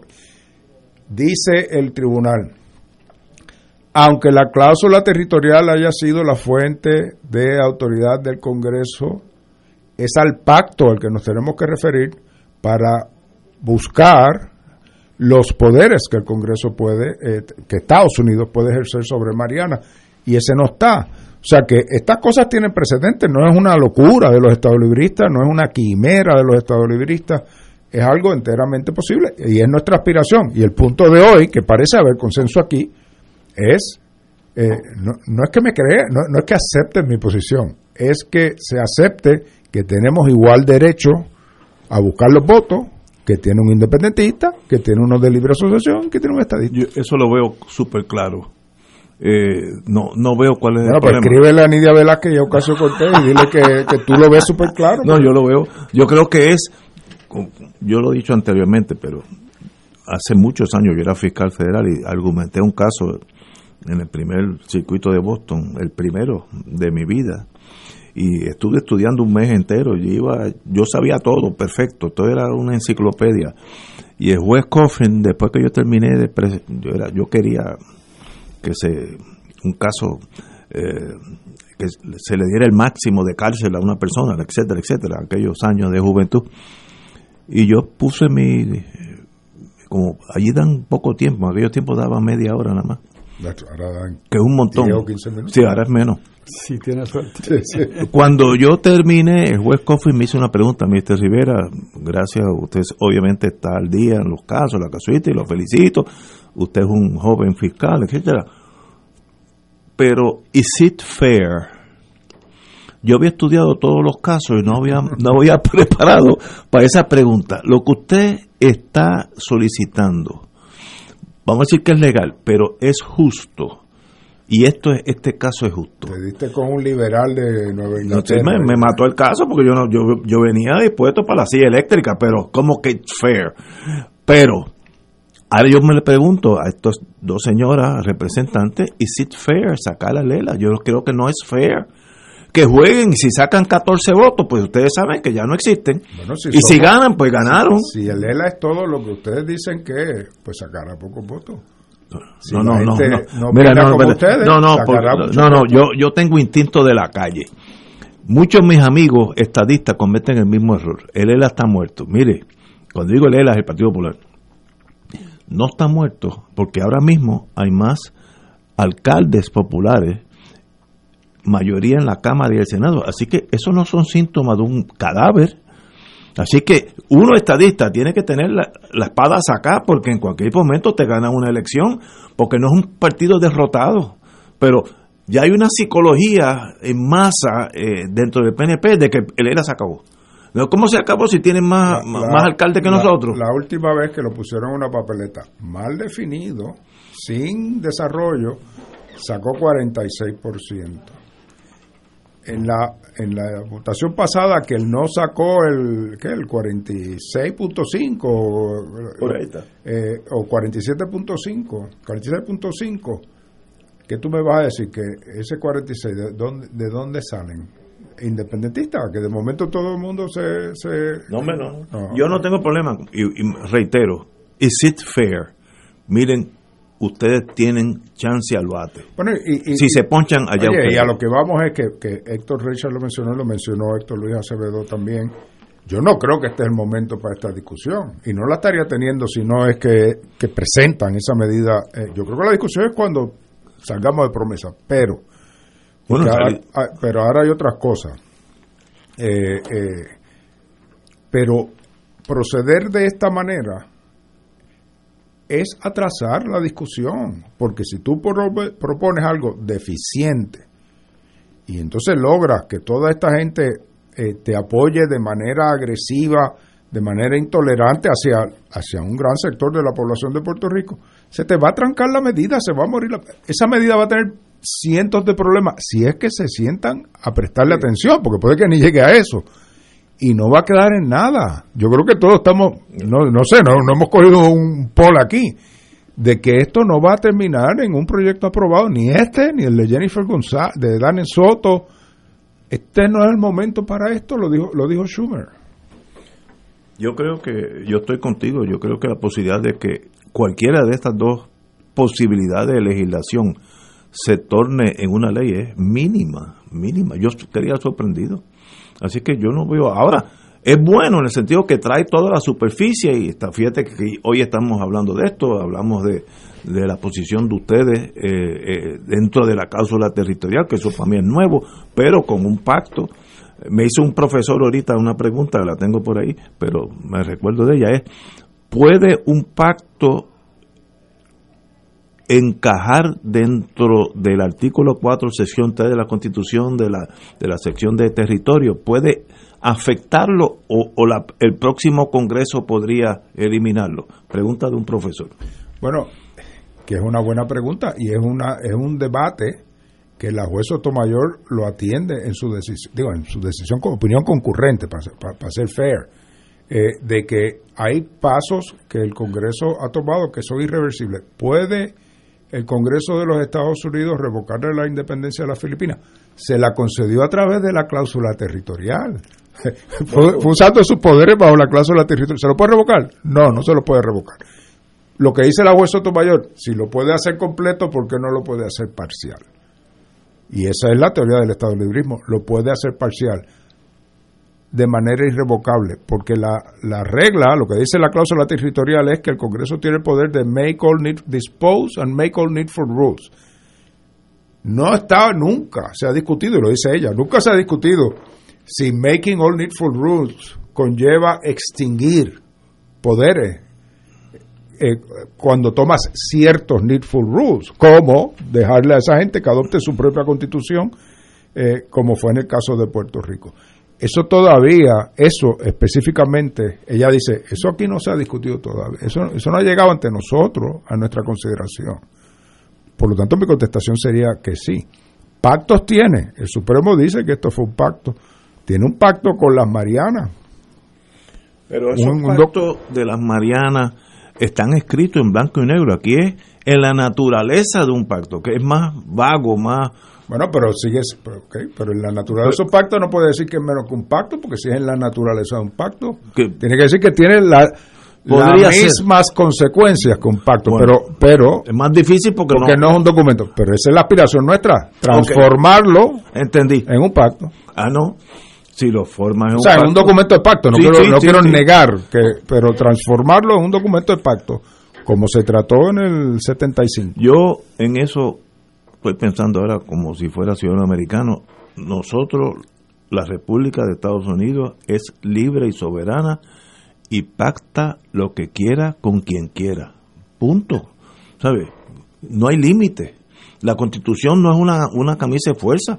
Dentro de la cláusula ter- territorial, y en eso pues te doy eh, la valía a ti, a tu tesis yo puedo pactar, pues mire, vamos, ustedes tienen la transportación aérea, cojan a Puerto Rico, la moneda es Estados Unidos, porque yo puedo hacerlo, porque yo Estados Unidos puedo hacerlo, puede, puede llegar mañana por la mañana un pacto de que los ciudadanos franceses tienen reciprocidad absoluta con Estados Unidos por- y, y- y se acabó. ¿Y por qué tuvimos 936 que no la puede tener ningún Estado?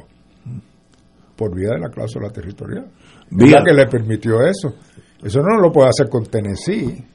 Ah, allá le aplica la de uniformidad. Yo no sabía que este tema, como a mí de verdad no es un tema que me rige la vida, pero yo he recibido hoy de los días que más mensajes he recibido. Este es un tema que jamaquea a Puerto Rico.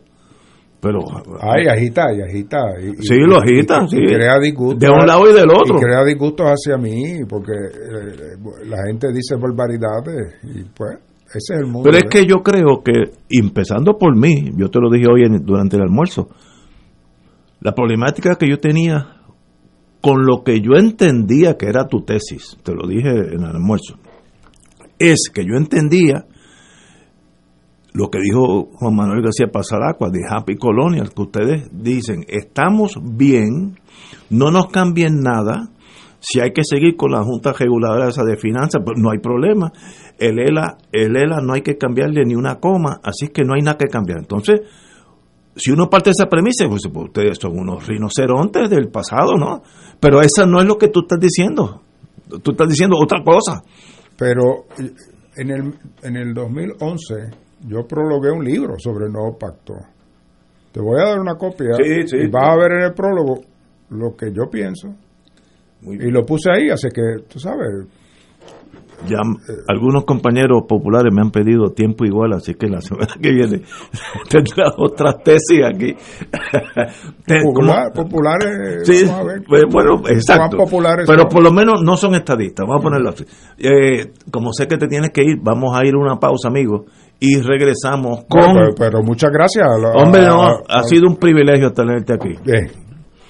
Ha sido un privilegio y que se repita. Como va a tener tiempo igual de los otros compañeros, estoy seguro que tendrás que aclarar una que otra cosa, pero para eso es este programa. Así Bueno, que bienvenido. Señores, vamos a una pausa. Esto es Fuego Cruzado por Radio Paz 810 AM. Elena es el reflejo del cuidado de un experto. Para ella la incontinencia no es un impedimento. Nuevos pañales Tena Slip Ultra y toallas húmedas con tecnología ProSkin, exclusiva de Tena, con componentes que cuidan y protegen la piel de los adultos para mejorar así su calidad de vida. El cuidado de un experto se nota y se siente en la piel. Solicita muestra gratis en tena.com.pr o llamando al 787-509-7307. Fuego Cruzado está contigo en todo Puerto Rico. En Autos Vega Ford de la Avenida Kennedy tenemos lo que buscas, como la nueva F-150. En Autos Vega Ford la tenemos. La espaciosa Explorer. En Autos Vega Ford la tenemos. El poderoso Mustang. En Autos Vega Ford lo tenemos. Modelos familiares como Edge, Escape y EcoSport. Unidades todoterreno como la nueva Bronco, Bronco Sport y Ranger. En Autos Vega Ford las tenemos. El Ford que buscas en Autos Vega Ford lo tenemos. Autos Vega 782-4030. Tu líder Ford en San Juan.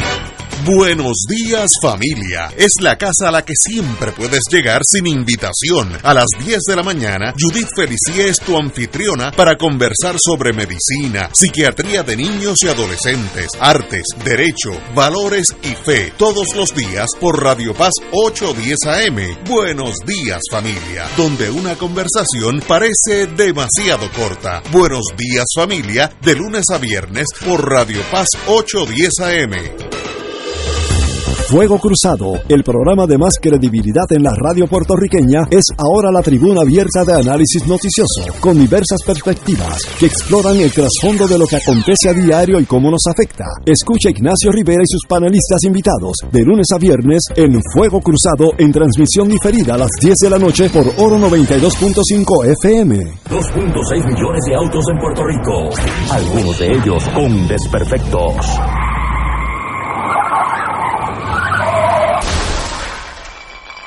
Autocontrol. Tu carro. Tu carro. Tu mundo. Lunes a viernes a las 11 de la mañana por Radio Paz 810 AM.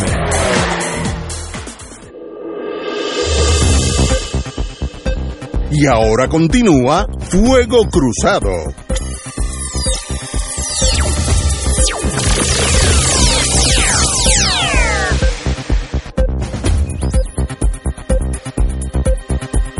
Regresamos. Boys and Girls de Fuego Cruzado. Bueno, vamos a dejar, como tenemos aquí un secretario de justicia que metió caña en aquellos años, eh, vamos a hablar del municipio de Mayagüez, no en el sentido del municipio ni del alcalde, corrección. Pero al municipio de Mayagüez eh, le han dado un tumbe, va a hablar, volver aquí a la plaza del mercado, de 9 millones de dólares y el FBI hacía más de año y medio que estaba estudiando ese caso, revisando ese caso, y ha acusado un oficial del municipio, eh, un abogado que había sido juez, que me sorprendió eso. Eh, según la acusación, entre el 2016 y 2018, los acusados orquestaron el esquema para presuntamente defraudar al municipio de Mayagüez eh, de fondos pertenecientes al ayuntamiento al, representar falsamente que los 9 millones que fueron invertidos tuvieron una tasa de rendimiento signi- significativamente alta. Eso me da la impresión que mucho de ese dinero desapareció, un esquema, eh, y sencillamente, pues obviamente hay unas acusaciones muy serias bajo la guía de sentencia, como lo que está envuelto son 9 millones, se exponen estas personas, y yo no quiero que nadie vaya preso, pero se exponen a unos años, bastantes años, porque son 9 millones, no, no son 25 mil dólares. Eh, ¿Cómo te cayó? Esta, ¿Te sorprendió o no te sorprendió, compañero Richard? Bueno, este es un, un tema que surge de una auditoría del Contralor de Puerto Rico. Ese es el origen. Tienes razón. Y cuando hay esa intervención, pues hay un cuestionamiento de cómo unos fondos que la legislatura había asignado específicamente para la construcción de un, centro de trauma en el área oeste, como parte del hospital eh, que era regional antes eh, de ser privatizado. Eh, y ese dinero sale del municipio, como dice el informe, con una gran velocidad a cuentas eh, de otros bancos fuera de Puerto Rico, que porque hay una presentación que se le hace al municipio de que esos fondos que están durmiendo en lo que se construyen las cosas, pues pueden producir unos réditos que se menciona hasta un 18%, Que eso es bien difícil. Que sabemos que, que ya pesta. Sí, sí. Porque nadie en una relación comercial típica Está pagando 18. le produce 18%. Eso lo que le llaman es un Ponzi scheme, que es una, eh, un sistema en que yo cojo el dinero y te empiezo a pagar unos dividendos eh, sumamente altos, pero son de los chavos que tú me diste. Los mismos chavos. Y me como el resto y me desaparezco. Pues esa es la novela. Eso fue lo que pasó. Lo único es que aquí los pillaron. Y Ese la detallito. investigación del FBI pues se centra en corrupción, dicho por el propio eh, agente a cargo de Puerto Rico. Y esa investigación luego se torna a una en que realmente el FBI concluye que no hubo tal corrupción de parte del municipio ni de sus funcionarios, sino que es Un fraude, un fraude que se comete, unas representaciones que se hicieron para arrancar el consentimiento de los funcionarios para que ese dinero fuera supuestamente a invertirse y luego reponerse para construir la sala de trauma, ¿no? O sea que es la idea, que tú tienes unos millones de pesos durmiendo en lo que se consiguen permisos, se hacen las cosas, pues pueden ponerse En uso. en uso, Sí, sí, sí. eh, pero en un uso más tradicional, ¿no? Que tengan un rédito, digamos, de un 4, que hoy en día es muchísimo, es porque los bancos pagan un punto bicicleta por el dinero que tienen, eh, que uno pone en cuenta, ¿no? Así que de ahí el, el FBI llega a establecer quiénes son los responsables de, de esta trata o esquema. Y por más de un año investigó el tema, lo preparó y lo radicó. Como tú dices, es un, caso serio, eh, es un, un caso que estoy seguro que será discutido eh, muy ampliamente, porque no hay nada en el foro local respecto a eso. O sea, yo escuché al secretario de Justicia hoy decir que él no había recibido ningún, exacto. Ningún tipo de eh, queja o él no sabe de ese caso. que no sabe de ese caso. Y, y yo lo entiendo, porque es que la decisión de hace años fue que el Departamento de Justicia de Puerto Rico no utilizara su tiempo y sus recursos para este tipo de, de violación que manejan mejor la, la Fiscalía Federal y los investigadores especializados del FBI. Pero eh, creo yo, esta es mi opinión, que habrá mucha mucha conversación y muchas preguntas sobre esto, porque eh, de alguna manera alguien autorizó eh, es- este Ese dinero ese no dinero sale solo del municipio. y, y si fue por treta o engaño, etcétera, pues eh, se puede entender. Pero cuando son personas que han trabajado en el municipio y que tienen una relación con el municipio, pues eh, surgen dudas. Así que eso es lo que hay hasta el momento. Uno de los de la formas más fácil para un agente darse cuenta que algo está mal es examinar tu vida personal. Aquí dice, con este dinero, estos señores, eh, con esa inversión, entre comillas, se compraron un yate, joyas, ropa de lujo, pago de matrícula escolar, debe ser a sus hijos, se compró un restaurante, servicios públicos, tarjeta de crédito pago, decoración ho- del hogar, así, así como mejor, mejor, mejoras inmobiliarias como piscinas y pago de hipotecas. Usted está dejando una estela de evidencia en su contra que no la brinca un chivo. Mire, yo conocí un caso cuando yo era fiscal que se averiguó porque el señor murió en el aeropuerto de un ataque al corazón, una muerte natural, y ahí tenía una maleta con cientos de miles de dólares. Y era una persona que había mantenido su estilo de vida exactamente igual que antes. tenía un carro como el mío, que hay que pagar para que lo cojan en trading, eh, eh, vivía en la misma casa de siempre, vestía igual, pero si usted em, de momento empieza a, a traer trajes de dos mil dólares, la, llama la atención, se hace una piscina en su casa, eh, se compra un, un yate, joya, qué frágil es el ser humano, la, la vanidad. No, Ignacio, y realmente los casos que yo conozco que hemos trabajado, digo, hemos cuando estaba en el Departamento de Sí, Justicia, que se resolvían por la huella de la tarjeta de crédito. Sí, sí, sí. Porque la tarjeta de crédito Es un grillete. retrato, es un retrato de la vida de uno y lo otro es la basura. ¿Cómo que la basura?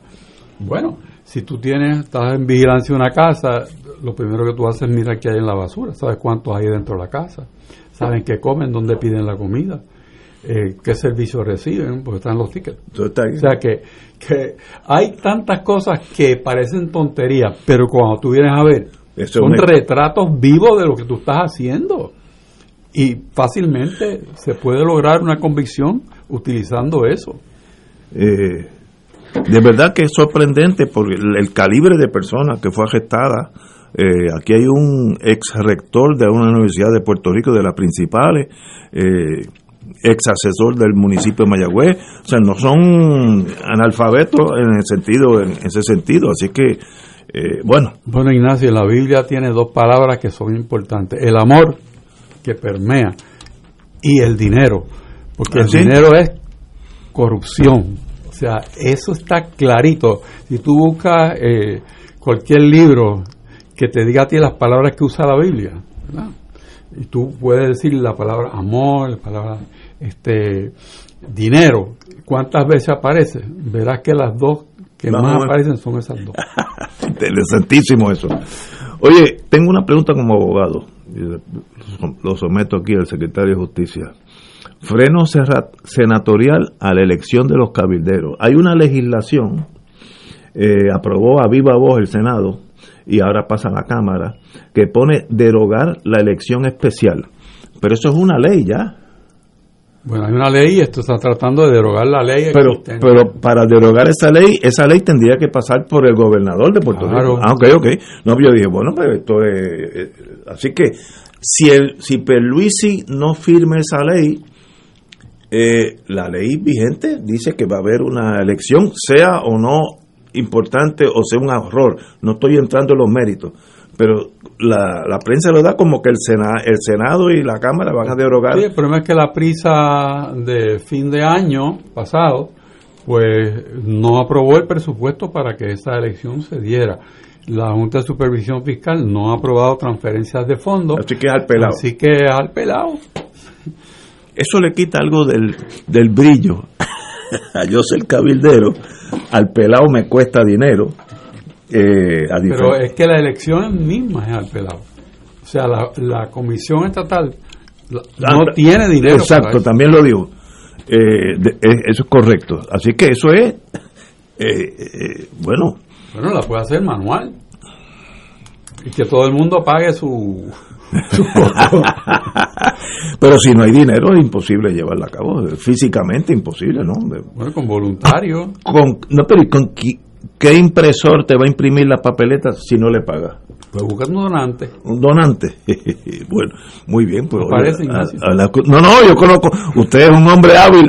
este hombre, chacho, tú, si fueras tú, tú consigues el dinero y se celebra. Yo conozco las conexiones suyas y su habilidad.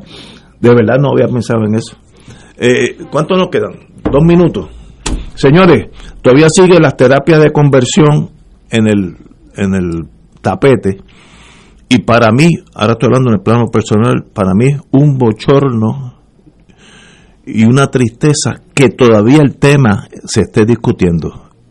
Eso es algo medieval que el mero hecho que todavía estamos considerando en sí habla mal de nosotros. Eso no debe existir.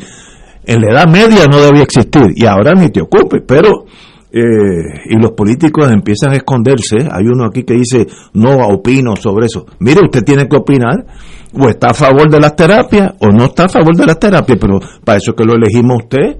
Son dos gente de jerarquía dentro de los dos partidos. ¿Por qué por el voto de los religiosos? No, mire, eso para mí es una, una aberración humana. Eh, nadie puede eh, darle dolor, angustia a ningún ser humano, ni a los animales. ni a- así que para mí es algo que sencillamente no, no motiva ni respuesta. Pero me sorprende que todavía es un tema en esta sociedad casi medieval. Héctor, tienes un minuto antes de irnos. Bueno, hoy hubo manifestaciones, vistas eh, respecto al tema. Ah, ¿verdad? Y- sí, sí, sí, un grupo religioso fue para allá. Mientras nosotros estábamos discutiendo el tema del estatus, pues hay muchas, muchas, muchas personas discutiendo el tema de las terapias. Y pues seguirán discutiéndolo. Y a fin de cuentas, eso se tiene que eliminar. El ser humano, la dignidad es inviolable. Aunque tenga dos días de nacido, usted tiene que respetar a ese ser humano. Pues para mí es un misterio que eso todavía siga dando bandazos. Señores, será mañana jueves. Yo creo que estaremos aquí a las 17 horas.